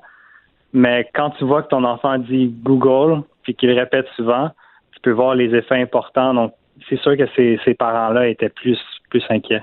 Bien, c'est ça, parce que parlons-en des inquiétudes. Euh, ces, assistants vocaux-là, quand même, ont été décriés euh, quand même depuis leur sortie. Est-ce que, est-ce que, est-ce que certaines familles ont parlé avec vous peut-être de dérapage? à un moment donné, on peut pas tout automatiser dans une maison, mais il y a aussi la fameuse question, euh, tout ce débat sur la vie privée par rapport aux assistants vocaux. Mm-hmm. Euh, les inquiétudes de ce côté-ci étaient, beaucoup moins importantes que ce qu'on a vu dans différentes, dans d'autres recherches. Ouais. Euh, dans ma recherche, il y a seulement un une participante qui a dit que ça, elle avait des inquiétudes par rapport à la sécurité et la vie privée. Les autres ont dit qu'ils n'avaient rien à cacher. C'était souvent la réponse qui revenait. On a, on, fait rien de mal, on n'a rien à cacher, donc on n'a pas peur de, de, que le Google Home nous écoute ou que les employés nous écoutent. En même temps, on comprend, euh, Monsieur Lachance, que les employés font de l'écoute pour nous offrir des produits. Donc, c'est pas nécessairement qu'on a quelque chose à cacher. C'est à un moment donné, l'espace domiciliaire, euh, c'est un espace privé qui devrait pas faire l'objet d'écoute. Ça m'étonne quand même avec tout, euh, tout le sparage médiatique qui a été fait autour de ces, de ce truc, de ce, débat sur la vie privée, que les gens soient plus inquiets de ça. Mais ça, bon, c'est mon opinion bien personnelle. Merci beaucoup de nous avoir parlé, François Lachance, diplômé en communication de l'Université de Montréal. Et j'ai envie de dire, parce qu'on a l'impression que ces machines là sont dans beaucoup de maisons, tu sais, qu'il y en a partout. Puis je disais, euh, je vous en parlais cette semaine, euh, il y a des, même des compagnies de forfaits cellulaires qui offrent des Google Home euh, et des dispositifs d'assistance gratuitement quand tu achètes un forfait. Donc vraiment, il y a une volonté de ces entreprises-là de, de nous les faire adopter, ces petites bidules-là. Mais à date, là, au Québec, il y a juste 7% des adultes qui ont un assistant vocal chez eux, que ce soit Google Home, Amazon Echo, Alexa, tout ça. ça, c'est des chiffres qui datent de 2018. Par contre, chez les plus jeunes, la proportion augmente un peu. Si on pense aux 25 à 34 ans, c'est 11% euh, Ça continue à augmenter, évidemment, mais on le voit, là, c'est pas, c'est pas la majorité des maisons qui, euh, qui installent, si on veut, euh, des assistants à domicile. Et je pense que, quand même, cette inquiétude par rapport à la vie privée devra être prise en considération si on veut que les Québécois et les Québécoises adoptent les assistants vocaux à domicile. Parce qu'en immobilier, pour être à son affaire, suivez les conseils de nos experts. Via Capital, les courtiers immobiliers qu'on aime référer. Bonne écoute. Les effronter. Avec Geneviève Peterson. Les vrais enjeux, les vraies questions. Vous écoutez Les effrontés. On le sait, c'est la crise du logement à Montréal. Il y a aussi un phénomène qui inquiète beaucoup de citoyens. La mairesse Plante aussi, on en a déjà parlé, c'est-à-dire l'exode un peu des familles vers euh, en dehors de la ville parce que les appartements qui sont grands, donc les familles peuvent habiter, ben il y en a de moins en moins. Et là, on a un témoignage. Anne-Sophie Carpentier, réalisatrice, ici, elle travaille pour les balados à Cube Radio, euh, qui habite un appartement depuis des années. Elle est locataire, donc. Elle a reçu euh, un avis d'expulsion dernièrement parce qu'il y a un promoteur qui veut, si on veut, réduire la taille de son appartement, faire euh, des plus petits appartements, donc plus d'argent avec tout ça. Et euh, bon, je l'ai invité pour qu'elle puisse nous, parler de son histoire. J'ai aussi euh, quand même invité quelqu'un de la Corpic qu'on a souvent ici, Anne Brouillette. Bonjour à vous deux. Bonjour. Bonjour. Parce que, bon, Anne-Sophie, on va commencer par toi.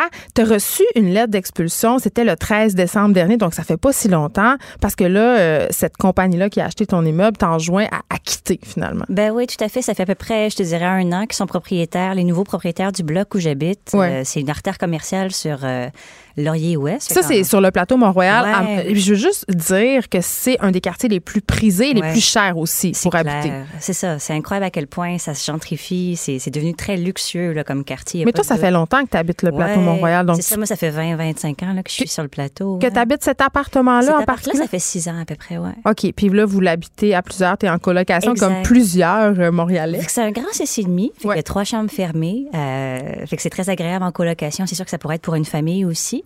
Mais nous, on est trois filles dans la trentaine. On peut pas vraiment se permettre d'habiter toute seule parce que les loyers sont très chers. Oui. Fait que la colocation, c'est parfait. Là. Fait que les, grands appartements, je trouve ça tellement triste que ça soit subdivisé comme ça. Ben là, c'est ça. Parce que là, ce n'est pas un propriétaire occupant qui a racheté l'immeuble, c'est une compagnie. Et là, on veut faire euh, des, plus petits, des plus petits logements. Toi, cette situation-là, évidemment, te désole parce que tu devras déménager. Ben tu n'as pas de recours parce que là, tu as appelé la régie du logement. Ben oui, tout à fait. Ils m'ont dit d'écrire au proprio pour contester. Fait que je l'ai fait dans les délais. Mais à partir de là, tu sais, qu'est-ce qui peut arriver? Euh, je sais pas. J'ai pas encore eu de retour du proprio. Euh, mais ce qu'on sait, c'est ce que la régie dit aussi, c'est que, en fait, le propriétaire est dans son droit. C'est que la compagnie a le droit de subdiviser un logement comme ça. Euh, fait qu'ils veulent transformer mon 6,5 en 3,5 et 4,5. C'est-à-dire qu'ils vont faire des tout petits logements avec plein de pièces dedans. Euh, puis à partir de là, c'est des grands travaux, des grandes rénovations. Et puis ils ont le droit, six mois avant la fin du bail, de mettre fin à mon bail pour faire ça.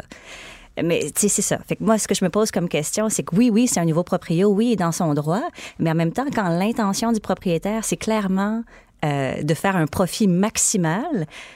Ça, ressemble un peu à un cas éthique un peu flou, un peu gris, un peu louche, où tu dis, ben, en fait, c'est quoi euh, le rôle d'un propriétaire? Oui, c'est de maximiser son, son avoir, etc. Mais attends, Anne-Sophie, est-ce que c'est le rôle du propriétaire ou c'est pas le rôle de la ville ou des arrondissements de légiférer, c'est-à-dire euh, d'empêcher, si on veut, la, cette espèce de prospérité un peu sauvage? Parce que c'est un phénomène qu'on voit de plus en plus des grands groupes euh, qui viennent de l'extérieur par ailleurs souvent de la ville de Montréal qui achètent plusieurs immeubles les transforment les revendent dans un, laps de temps assez rapide. C'est leur profession c'est leur travail donc faire ça ouais. ouais donc ça devrait être encadré. Ça serait pas nécessairement la responsabilité du propriétaire à ce moment-là. Parce que toi je comprends là, ça a des répercussions tangibles sur ta vie mais toi comme citoyenne tu trouves ça préoccupant aussi dans une plus large mesure oui oui oui absolument. Fait que moi je suis absolument d'accord avec toi que la ville devrait légiférer pour justement euh, pas créer des moratoires, mais tu sais, comme de mettre certaines limites, justement, à, ce que certains 8,5, 6,5, 7,5 puissent être préservés dans les quartiers centraux parce que ça n'a pas de sens euh, que, que, des grands appartements comme super corrects, euh, encore en très bon état, soient subdivisés comme ça pour le profit. Fait que moi, je trouve ça vraiment comme très embêtant. Fait que oui, en effet, moi, je serais pour que l'arrondissement, la ville de Montréal se positionne là-dessus. Mais, pour la mairesse Plante, par ailleurs, ça fait partie de l'une de ses stratégies de, d'essayer de contrôler tout ça, évidemment évidemment, ça ne sera pas demain et ça sera évidemment compliqué. Il y aura sûrement euh, des grands groupes pour lui mettre des bâtons dans les roues. Mais là, toi, là, personnellement, euh, comment t'anticipes cette situation-là? Mais tu n'auras pas le choix de t'en aller. Là, ça va être quoi? Ben c'est ça. Fait que là, pour l'instant, j'ai pas eu de retour du propriétaire. Fait que je, moi, ce que j'espérais, c'est pouvoir peut-être modifier la date d'expulsion parce que là, c'est le 1er juillet. Puis, ça euh, on voit les articles euh, partout dans les journaux, à la radio. Toute une occupation à 1,8 qui vient encore ça, de descendre. il y a une grosse pénurie de logement. Il y a une crise du logement. Fait que le 1er juillet, ça va être vraiment élevé métal de se trouver comme un appartement à prix raisonnable. Je peux-tu te demander combien vous payez en ce moment? Ben en ce moment, on a un 6,5 euh, puis c'est 1160. C'est vraiment pas cher. Oui, mais on paye énormément de chauffage aussi, là. Parce oui, parce que c'est un peu vieux. Moi, c'est vieux. Mais ça demeure pas cher pour un ouais, 6,5 à Montréal. Ça à peu près à 500 chacune, les trois colocs. Fait que tu es consciente que c'est presque impossible de retrouver quelque chose d'équivalent au même prix. Absolument. Je suis consciente de ça, ouais. OK, je me tourne, je me tourne vers Anne Dubrouillette qui a tout entendu. Euh, ça, ça vous fait réagir une histoire euh, comme ça à la Corpée que vous envoyez, ben, j'imagine? c'est sûr qu'il y a le côté humain. Hein? On comprend ben que les gens veulent demeurer dans leur logement, mais mm. il faut comprendre aussi qu'à l'origine, les grands logements servaient aux familles. Donc, il y avait des, parents, des enfants. Aujourd'hui, on est dans une société où il y a de moins en moins d'enfants. Euh, on a des gens qui habitent des logements seuls et des grands logements dans certains cas. Qui sont là depuis de nombreuses années. oui, mais regardez, c'est quand même paradoxal. on cherche à produire plus de logements pour pouvoir répondre à une demande qui, est sans précédent. on voit l'économie, on voit les emplois. Il y a de la demande pour du logement locatif, mais en même temps, on dit on ne va pas subdiviser, on va garder euh, des grands logements. Je pense qu'on doit aller vers la densification. Maintenant, si je me place dans la peau d'un propriétaire, que ce soit une entreprise ou, un propriétaire euh, de, petit immeuble. Il y a quand même une différence entre on peut pas comparer des pommes avec des oranges, M. Brouillet, dans ce sens que si c'est un propriétaire occupant qui achète un immeuble pour aller l'habiter, c'est plus légitime. En tout cas, on a tendance à penser que c'est plus acceptable qu'un grand groupe qui a l'air tout de suite d'être des sauvages. on à ce moment-là, il faudrait faire une discrimination basée sur le revenu net. Donc, il faudrait connaître la, situation financière de l'entreprise. Écoutez, il y a des propriétaires qui ont une entreprise, mais c'est deux, trois immeubles, pas plus. Hmm. Euh, donc, euh, il faudrait connaître la situation. C'est pas logique.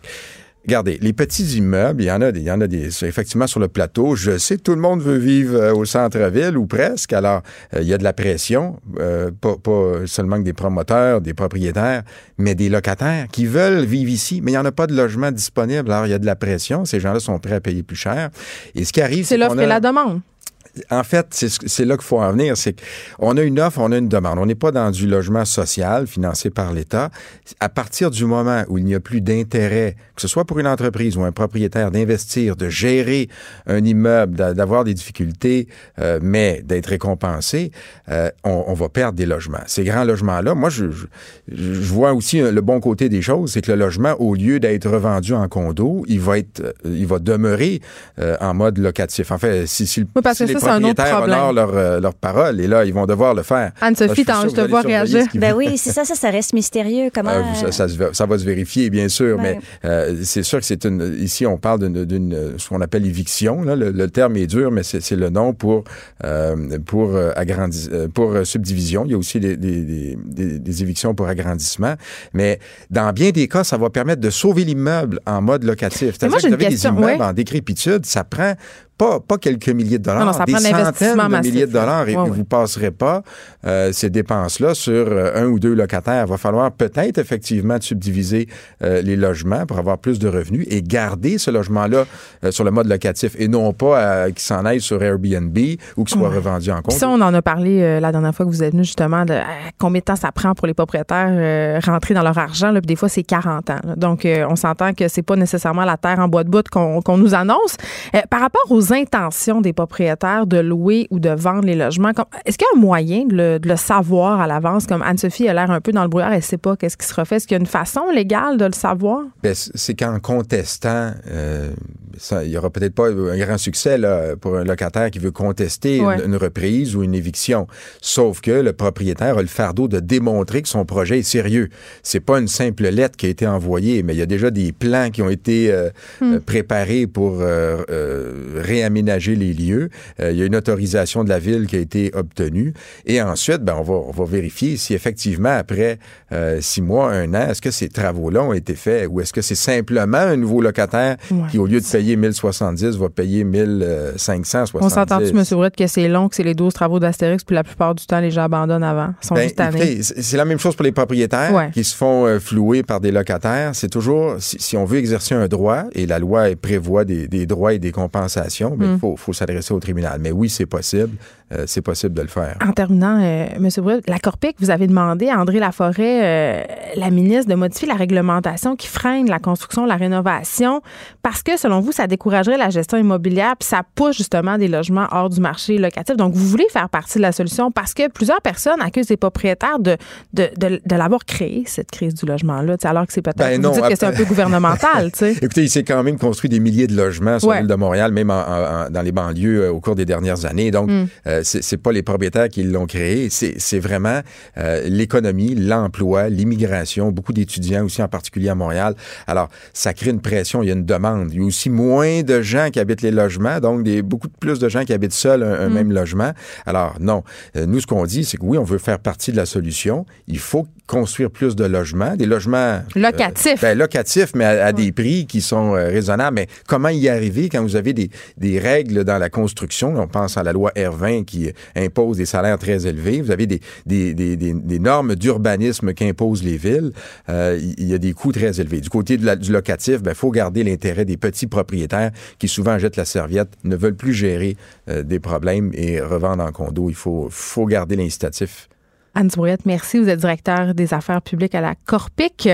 Anne-Sophie Carpentier, qui œuvre dans notre département balado à queue, mais qui a aussi reçu cet avis d'éviction on va te souhaiter bonne chance. Merci Geneviève. Merci beaucoup de nous avoir parlé à vous deux. Parce qu'en immobilier, pour être à son affaire, suivez les conseils de nos experts. Via Capital, les courtiers immobiliers qu'on aime référer. Bonne écoute. Les effrontés. Deux heures où on relâche nos bonnes manières.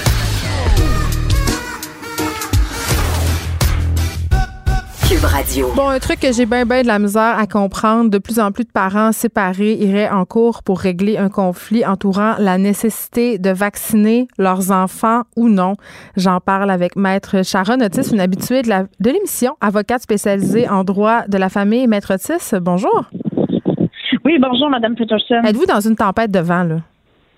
Non, je ne suis pas dans une tempête de vent. Je suis dans mon bureau et je vous parle le plus proche possible euh, du micro afin que le son soit adéquat. On est correct, on est correct. OK, euh, là quand même, moi cette situation-là euh, me jette à terre. C'est un article de la presse où on apprend qu'il y a de plus en plus de parents qui s'en vont en cours pour des questions de vaccination. Il y a même le cas d'un père qui se bat avec son ex-conjointe depuis une dizaine d'années à propos de la vaccination et dont le fils a attrapé la coqueluche. je veux dire, moi dans ma tête c'est une situation qui est complètement inusitée et incongrue, mais qu'est-ce qui arrive en effet quand deux parents séparés s'entendent pas sur des questions médicales comme la vaccination de leurs enfants?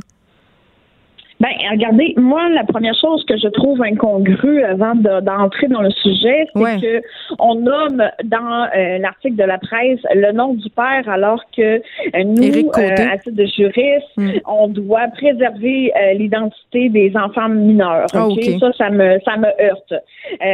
pour répondre à votre question, qu'est-ce qui arrive lorsque deux parents sont séparés et ne s'entendent pas sur, par exemple, la vaccination ou les soins qu'on donne à un enfant? Attendez, maître Otis, a quand même une photo de l'enfant aussi dans l'article de la presse. Ben, ça, personnellement, je n'aime pas ça à titre de juriste. OK? Pour quelle raison? Je n'aime pas ça ben, je n'aime pas ça parce que vous comprenez que tous nos, nos dossiers, nous, là, qui se passent, OK, à la cour, mm. sont à huis clos. OK? Huis clos, ça, ce que ça veut dire, c'est que si on n'est pas avocat ou euh, on ne peut pas entrer dans la salle d'audience pour préserver l'identité des enfants euh, qui sont mineurs. Alors, je, mm. je, n'aime pas qu'on puisse reconnaître cet enfant-là. Je n'aime pas qu'on qu'on nomme. Euh, ben, qu'on l'instrumentalise aussi. Il est au cœur d'un conflit et là, c'est rendu sur la place publique. Je comprends. Sauf que il y a des façons euh, de faire régler le conflit. Et pour répondre à votre question, euh, dans l'éventualité où deux parents ne s'entendent pas, il faut bien évidemment le faire euh, trancher par par le tribunal. Ok, donc on ne peut pas commencer à mettre sur la place publique comme ça des problématiques qui sont, à mon sens, à moi, privées. Ok, je dis pas que Monsieur, par exemple, n'a pas de bonne raison ou a des bonnes mm-hmm. raisons, vous comprenez, de le faire, etc. Mais cependant, lorsque deux parties sont séparées, lorsque les deux parents sont séparés, euh, les deux parents conservent, même s'ils sont séparés, et peu importe la, modalité de garde, que ce soit une garde exclusive, une garde partagée, etc., ou des droits d'accès prolongés, les deux parties conservent euh, l'autorité parentale. Et l'autorité parentale, c'est entre autres de prendre les décisions euh, en considération de la santé des enfants. Et je reviens encore une fois parce que c'est pas la première euh, euh, entrevue téléphonique que j'ai avec vous sur l'article 33 l'intérêt de l'enfant. Est-ce que l'intérêt de l'enfant. Est-ce que l'enfant a des problématiques de santé? Est-ce qu'elle a, par exemple, je, vais vous dire n'importe quoi, là, mais est-ce qu'elle a des allergies? Est-ce qu'elle ne file pas? Est-ce qu'elle a des problèmes pulmonaires? Est-ce que, est-ce que ça nécessite qu'on intervienne? Et il y a eu euh, quand même quelques jugements récents euh, qui se sont prononcés, qui entre autres, là, sur la varicelle, euh, hum. sur, bon, entre autres, mais là, le tribunal a vraiment pesé le pour et le contre en disant, regardez, voici, euh, l'enfant devrait recevoir tous les vaccins qui sont euh, nécessaires euh, pour son bien-être et malgré les opinions, par exemple, scientifiques, ben, parce qu'il y avait les opinions prises sur Internet, c'est pas des opinions scientifiques là, sur la vaccination. Le juge a tranché que c'était dans l'intérêt de l'enfant en s'appuyant sur la littérature médicale de vacciner. Ça, je suis très d'accord avec vous. Cependant, un parent qui est euh, épaulé par un avocat chevronné, va arriver avec une preuve qui va, elle, être scientifique. Vous comprenez? C'est-à-dire qu'un mm. médecin va se prononcer sur la nécessité ou pas euh, et pour le pourquoi ok, de euh, la vaccination. Et on parle de vaccination, là, mais vous comprenez, Madame Peterson, qu'on peut élargir tout ça. ça peut être des soins psychologiques, ça peut être des. Vous comprenez? Mais... Moi, j'avais une question par rapport à ça parce que vous avez parlé tantôt justement que peu importe le modèle de garde qu'on choisit, l'autorité parentale en ce qui a trait aux soins des enfants, ça demeure 50-50, sauf en cas de force majeure, j'imagine, quand l'un des deux parents perd euh, son autorité ou je, ou je ne sais trop pour des raisons peut-être psychiatriques. C'est ça. oui. Ben bon, OK.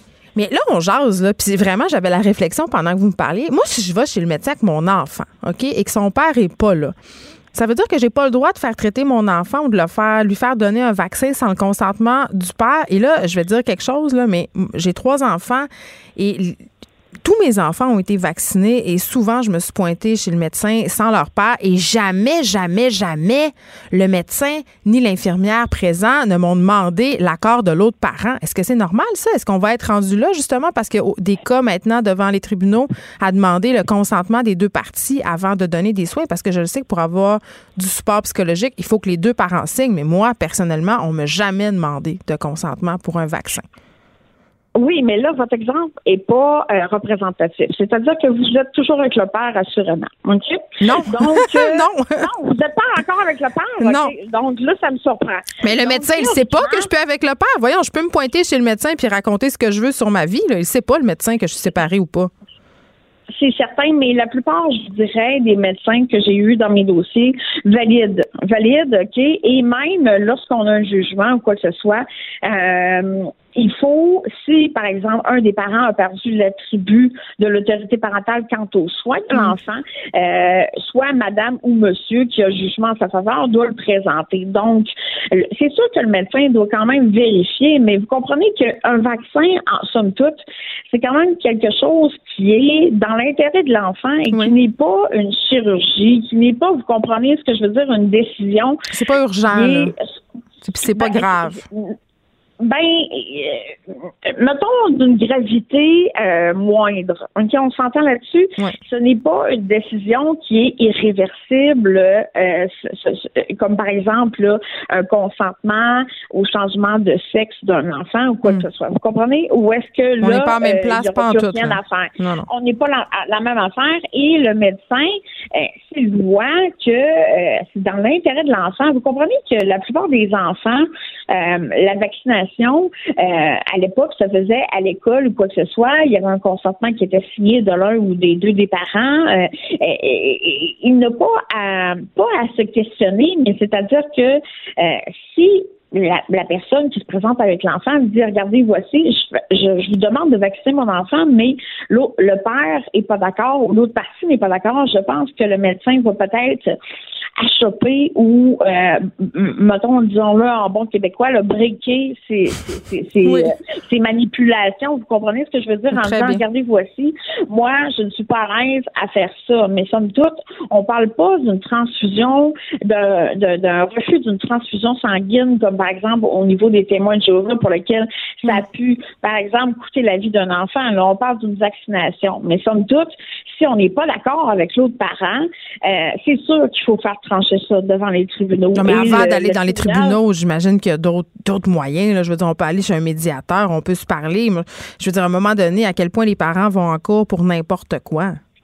Oui, vous avez bien raison. Il y a possibilité d'aller chez le médiateur. Mais la médiation, il ne faut pas l'oublier c'est la médiation, il faut qu'elle soit de consentement. On ne peut pas obliger une personne, une partie adverse, mettons que votre ancien chambre ne veut rien savoir dans la médiation, on ne peut pas l'obliger à se présenter en médiation. Donc, quand on est dans ce cas-là où est-ce que un des parents refuse de se présenter, par exemple, en médiation et d'aller discuter de cette situation-là, définitivement, Mme Peterson, euh, il faut il faut faire trancher devant un juge et malheureusement, c'est c'est une situation qui est inexplicable parce que théoriquement, vous comprenez, un couple un jour, parent toujours. Donc, il faut essayer de s'entendre sur, euh, entre autres, les soins d'éducation, etc. Mais si on peut pas obliger un conjoint, un ex-conjoint de se présenter à la médiation. Donc, définitivement, il y a un juge qui va trancher. Et là, vous en voyez de plus en plus, euh, Maître dans votre pratique, des, des parents qui ne s'entendent pas sur les soins médicaux par rapport à un de leurs enfants ou leurs enfants? Je vous dirais que c'est de plus en plus. Euh, je pourrais vous donner comme exemple, par exemple, en, en, en, ce qui a trait au niveau des soins euh, psychologiques. un enfant qui a besoin de, de ça. Euh, les besoins, les enfants qui ont un TDAH ou un TD, TDA, pardon. Euh, donc, il y a cette problématique-là. Et il y a aussi, si on, pousse euh, la problématique un peu plus loin, euh, au niveau de l'orthodontie, parce que vous comprenez que ça, à ce moment-là... Ça, je le comprends très bien. Oui. Bon, ça, ça n'entre pas dans, les montants de la pension alimentaire de base et ça devient un frais particulier. Oui, puis on peut débattre de l'utilité, c'est esthétique, tu sais, donc, ou parfois non, mais je veux dire, on peut s'ostiner bien longtemps sur des soins orthodontiques. Là. Je suis d'accord, vous devez le voir souvent. Est-ce que c'est nécessaire? Est-ce que, par exemple, l'enfant va avoir des problématiques au niveau, par exemple, du palais ou de la locution ou quoi que ce soit? Est-ce qu'elle devra subir une chirurgie? C'est des choses qu'on voit. Mais, mais je vous dirais que c'est de plus en plus fréquent parce que il y a, malheureusement, il y a de plus en plus de couples qui se séparent et qui ont des enfants. Et je vous dirais que euh, tout aujourd'hui, euh, je ne sais pas pourquoi, mais on dirait qu'il y a une tendance à la contestation. C'est ça, je reviens à ma question. À quel point les parents vont en cours pour n'importe quoi, à un moment donné? Mais vous comprenez que le juge va les entendre tout de même. Mais notre système est, engorgé, tu sais, à un moment de. En tout cas. Le, système est peut-être engorgé, mais sauf que le système doit faire son travail. Et malheureusement, c'est pour ça qu'il y a de plus en plus de séances de coparentalité, c'est-à-dire de, de, d'apprendre à vivre, de ne pas euh, dénigrer l'autre parent, de dialoguer, parce que tout ça est, est, fait dans le but que l'enfant ne soit pas pris dans un étau. Vous comprenez? Qu'il ne soit pas pris dans un conflit de loyauté. Et, et je pense que les parents, malheureusement, doivent malgré leurs leur euh, reproches qu'ils ont à se faire mutuellement au niveau personnel, doivent faire abstraction de leur conflit et dire voici quelle est la bonne décision pour notre enfant? Est-ce qu'il y a moyen que l'enfant, par exemple, euh, n'ait pas, euh, ce, par exemple, ce vaccin-là ou n'ait pas ce, ce, cette orthodontie-là? Est-ce qu'il faut envisager la chirurgie? Mais il faut se parler parce que, dans le fond, les plus grands perdants cette situation-là, malheureusement, c'est les enfants. Les enfants, c'est des éponges. Donc, euh, ils voient ce conflit-là. Il ne faut pas penser que parce qu'un enfant est, de bas âge, qu'il ne se rend pas compte et, qu'il ne, ne, ressent pas, vous comprenez, tout ce, ce ressenti-là négatif entre les parents, etc. Donc, euh, je comprends votre point de vue quand vous me dites ça n'a pas de bon sens. On est toujours devant les tribunaux pour contester un peu tout est tout est Mais c'est que je comprends pas que justement ce que euh, vraiment ce que vous ce que vous dites c'est je comprends pas qu'il y a certains parents qui ne sont pas capables de se parler, de s'entendre pour le bien de leurs enfants, c'est quelque chose qui me rentre pas dans la tête, ça me rentrera jamais dans la tête. Je trouve ça d'une grande immaturité et psychologique et émotionnelle et je trouve que ça fait du dommage aux enfants. Je parle souvent d'aliénation parentale à l'émission et vous avez soulevé un très bon point, même si les enfants sont en bas âge, puis même si on a l'impression que les enfants nous écoutent pas ou nous entendent pas, et même si on leur parle pas, ils comprennent par des attitudes physiques, corporelles qu'il y a un litige entre leurs parents et ça les affecte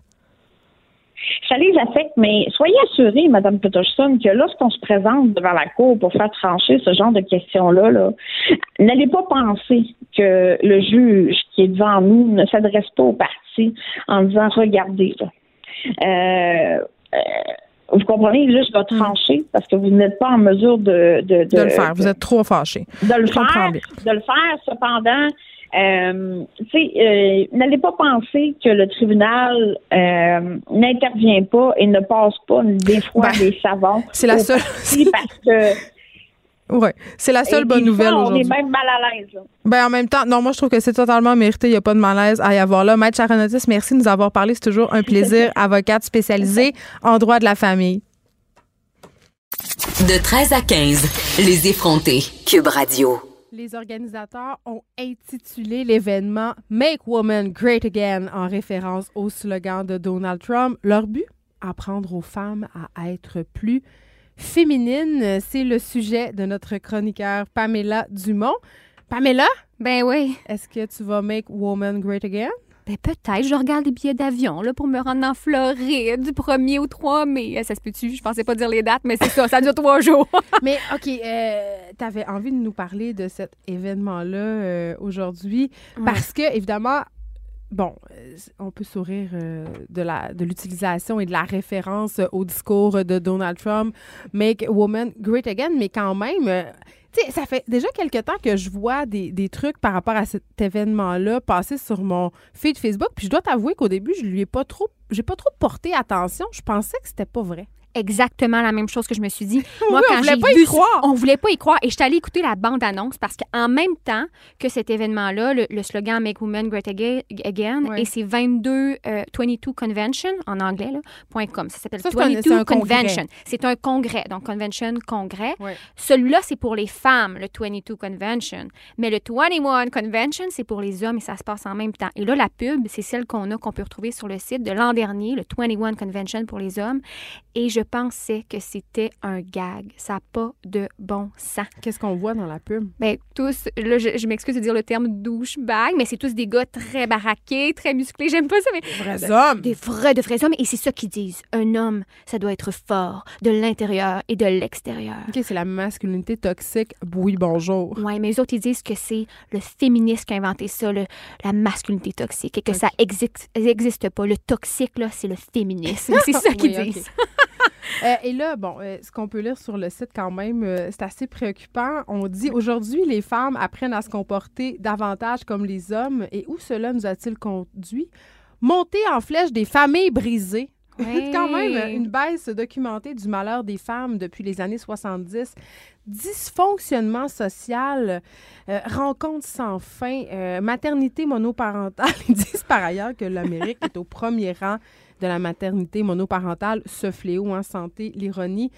Et euh, là, ça dit, vous n'aurez plus à céder au dogme féministe de l'intimidation toxique et à aller à l'encontre de vos anciennes natures biologiques en tant que femme. Les hommes sont arrivés pour vous aider. Make woman great again. Ouais. Fait qu'ils vont nous sauver. Ils vont nous sauver, c'est ça qu'ils disent. Et ils se prétendent vraiment, là, nous, moi j'ai appelé ça un événement de mansplaining. Mansplaining en français, m'expliquer. Ben, Donc, c'est des hommes. C'est la définition même. C'est exactement ça. C'est vraiment que des hommes qui donnent des ateliers, des conférences pour les femmes. les hommes peuvent expliquer à moi comment être une vraie femme. Oui, c'est quoi une vraie femme? Pour que tu retrouves Geneviève ta nature biologique. C'est très essentialiste là tout ça. C'est comment une femme devrait se comporter, comment un homme devrait se comporter. On a été perdu dans les derniers temps avec les quatre féministes. Je me sens tellement perdue, Pamela. Oui, moi aussi exactement. Je sais plus quoi faire. Mais sais-tu comment ça te coûterait pour y aller?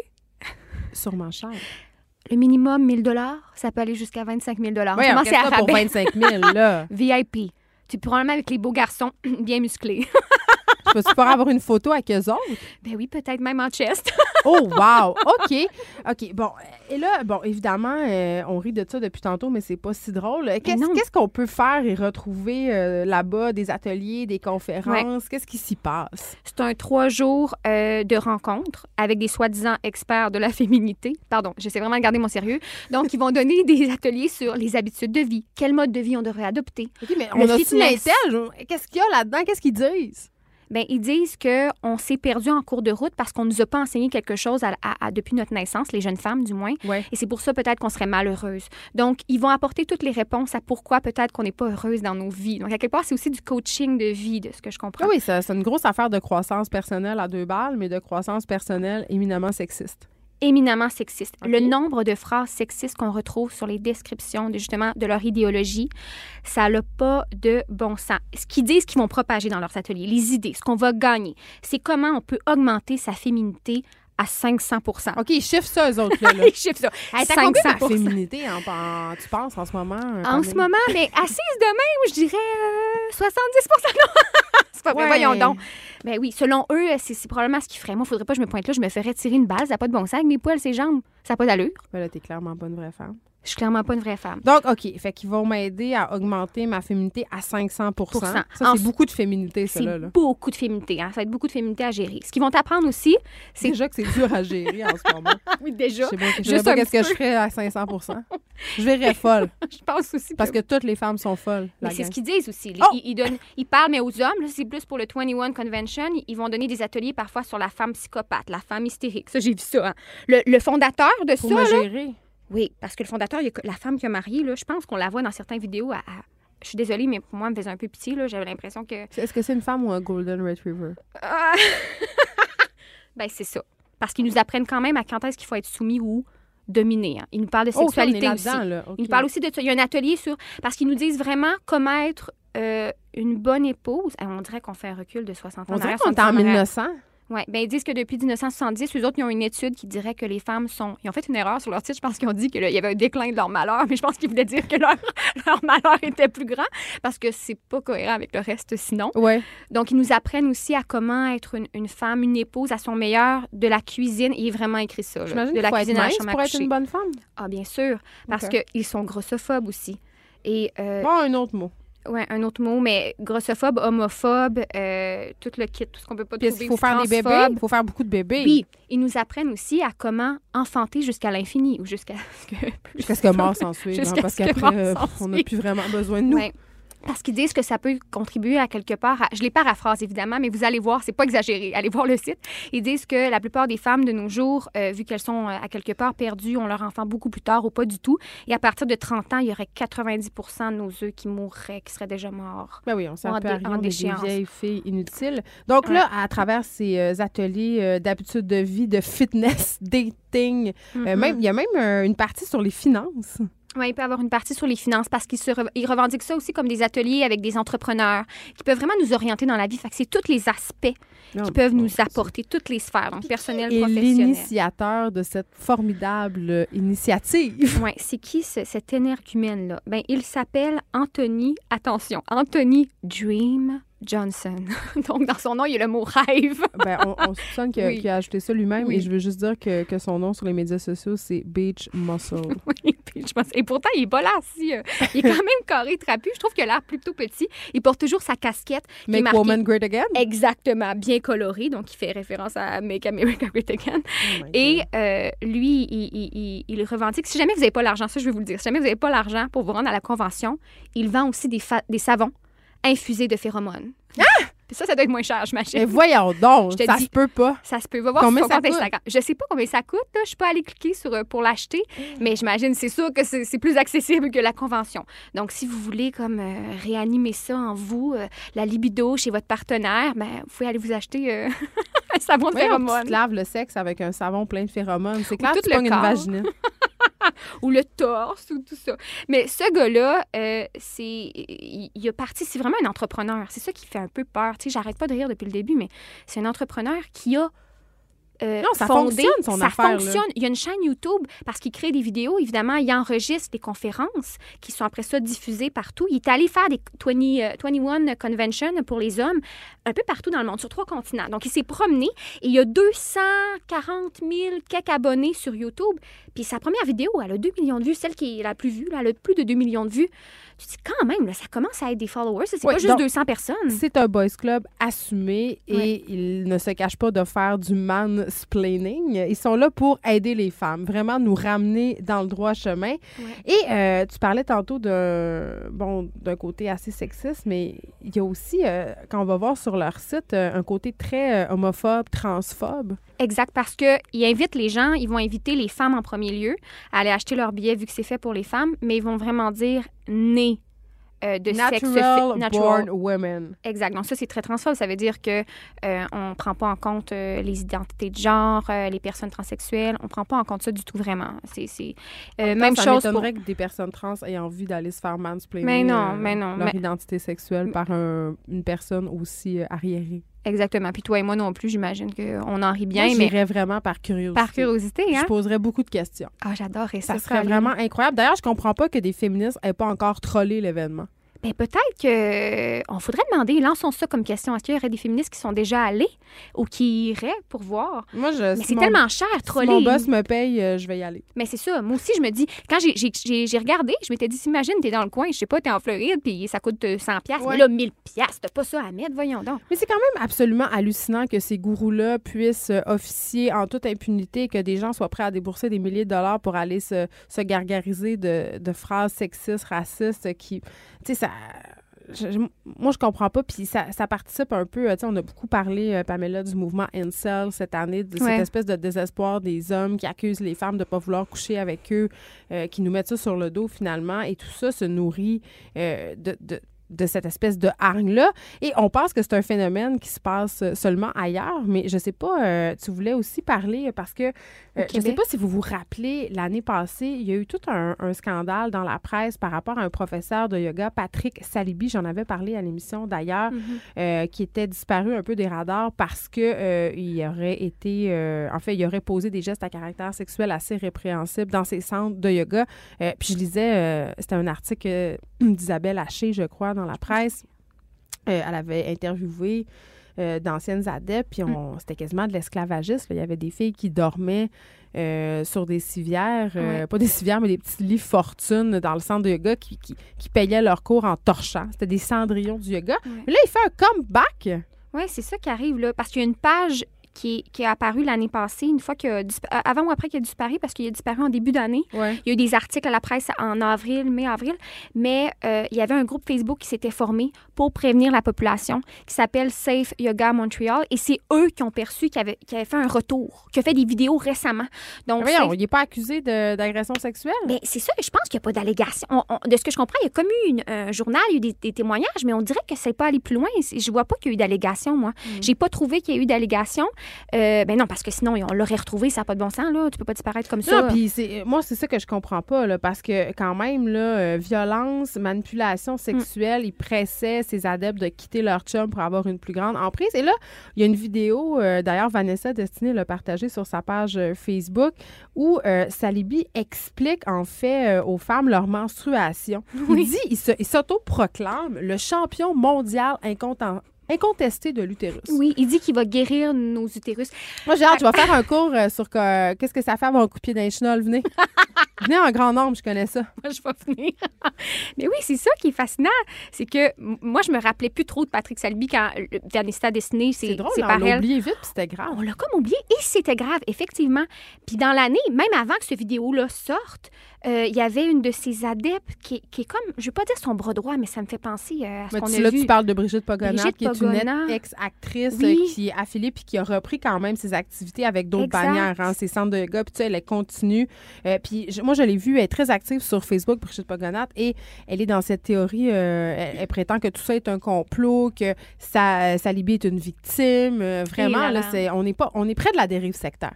Et pourtant, il suffit d'avoir un, un minimum de sens critique pour mm. écouter la vidéo partagée euh, qui a été relayée par euh, Vanessa Dessiné pour voir que ça n'a pas de bon sens. On se dit, voyons, c'est qui ce personnage-là? Puis à un moment donné, clairement, il dit, il dit en toute douceur, il est très confiant. C'est un gros ego, on dirait limite du non, C'est du gourou matériel, ce gars-là. Quand tu sais pas euh, tous les trucs dont il est accusé, j'avoue, un, il est super beau, il est super charismatique, il a l'air de savoir de quoi il parle. Bon, sauf quand il parle de menstruation, là. c'est ça, parce qu'il dit, il dit sur les menstruations aux femmes, c'est normal, quand vous vivez vos menstruations, vous avez une baisse d'énergie, ça peut pas se passer comme au, quotidien. C'est vrai, c'est vrai, mais il dit, à cause de ça, euh, c'est impossible que vous soyez les Wonder Woman que la société attend de vous et que vous espérez être. Donc là, il dit, vous aimeriez être là, on vous demande d'être là en pointant vers le haut, là, un palier vers le haut. Puis après ça, il dit, mais vous pouvez que vivre ça. Tu sais, il dit quelque chose comme ça dans la vidéo. pauvre femme. Oui, c'est ça. Et ça n'a pas de bon sens. Je me dis, ben voyons, il n'est pas du tout en accord parce qu'on en entend parler des cycles féminins. Il faut se reposer, il faut prendre,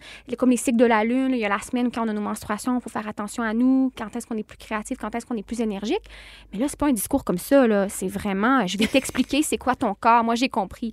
Et dans les accusations qu'il avait reçues tes menstruations, euh, tu sais, on est de retour à, cette époque. Les femmes menstruées devraient être conduites dans une petite cabane à l'orée du village. Ben oui, mon, ça n'a pas de bon sens. Ça se dit plus, ça. T'as-tu vu le film euh, euh, Bombshell? Oui. Il y a ça encore, quand Trump avait traité l'animatrice, justement. Ben, il avait dit qu'elle était menstruée. Oui, qu'elle était menstruée. Ça, ça se fait juste pas. Je me dis, ben, ça cautionne ça, encore. Ça, se fait encore régulièrement. Et à chaque fois que je me fâche après mon chum, il me ah. demande si je suis menstruée. Arrête, il dit pas ça pour vrai? Ben non, mais c'est que ça me fâche. Hey, là, là, là, il est blessé en ce moment. Je vais dire, il mérite qu'il a en ce moment, c'est dit ça. non, il, euh, non il, est remis de sa, il est remis de sa fracture au péron. Ah, non, mais euh, c'est ça. Donc voilà, ça sévit hein, dans la manosphère. Il y a des gens qui se font aller et ce qui est vraiment traumatisant, c'est qu'il y a beaucoup d'adeptes qui sont prêts à payer des sommes faramineuses pour les suivre. Mais pour vrai, euh, cette histoire avec le gourou euh, du yoga, euh, Patrick Salibi, je, vais fouiller ça, je vais regarder ça parce que mm-hmm. cet homme-là ne devrait pas avoir le droit de pratiquer, encore moins d'avoir un centre de yoga. Je ne sais pas où c'est rendu cette histoire-là, mais c'est une histoire qu'on va continuer à suivre pour vous, bien évidemment. Pamela Dumont, merci.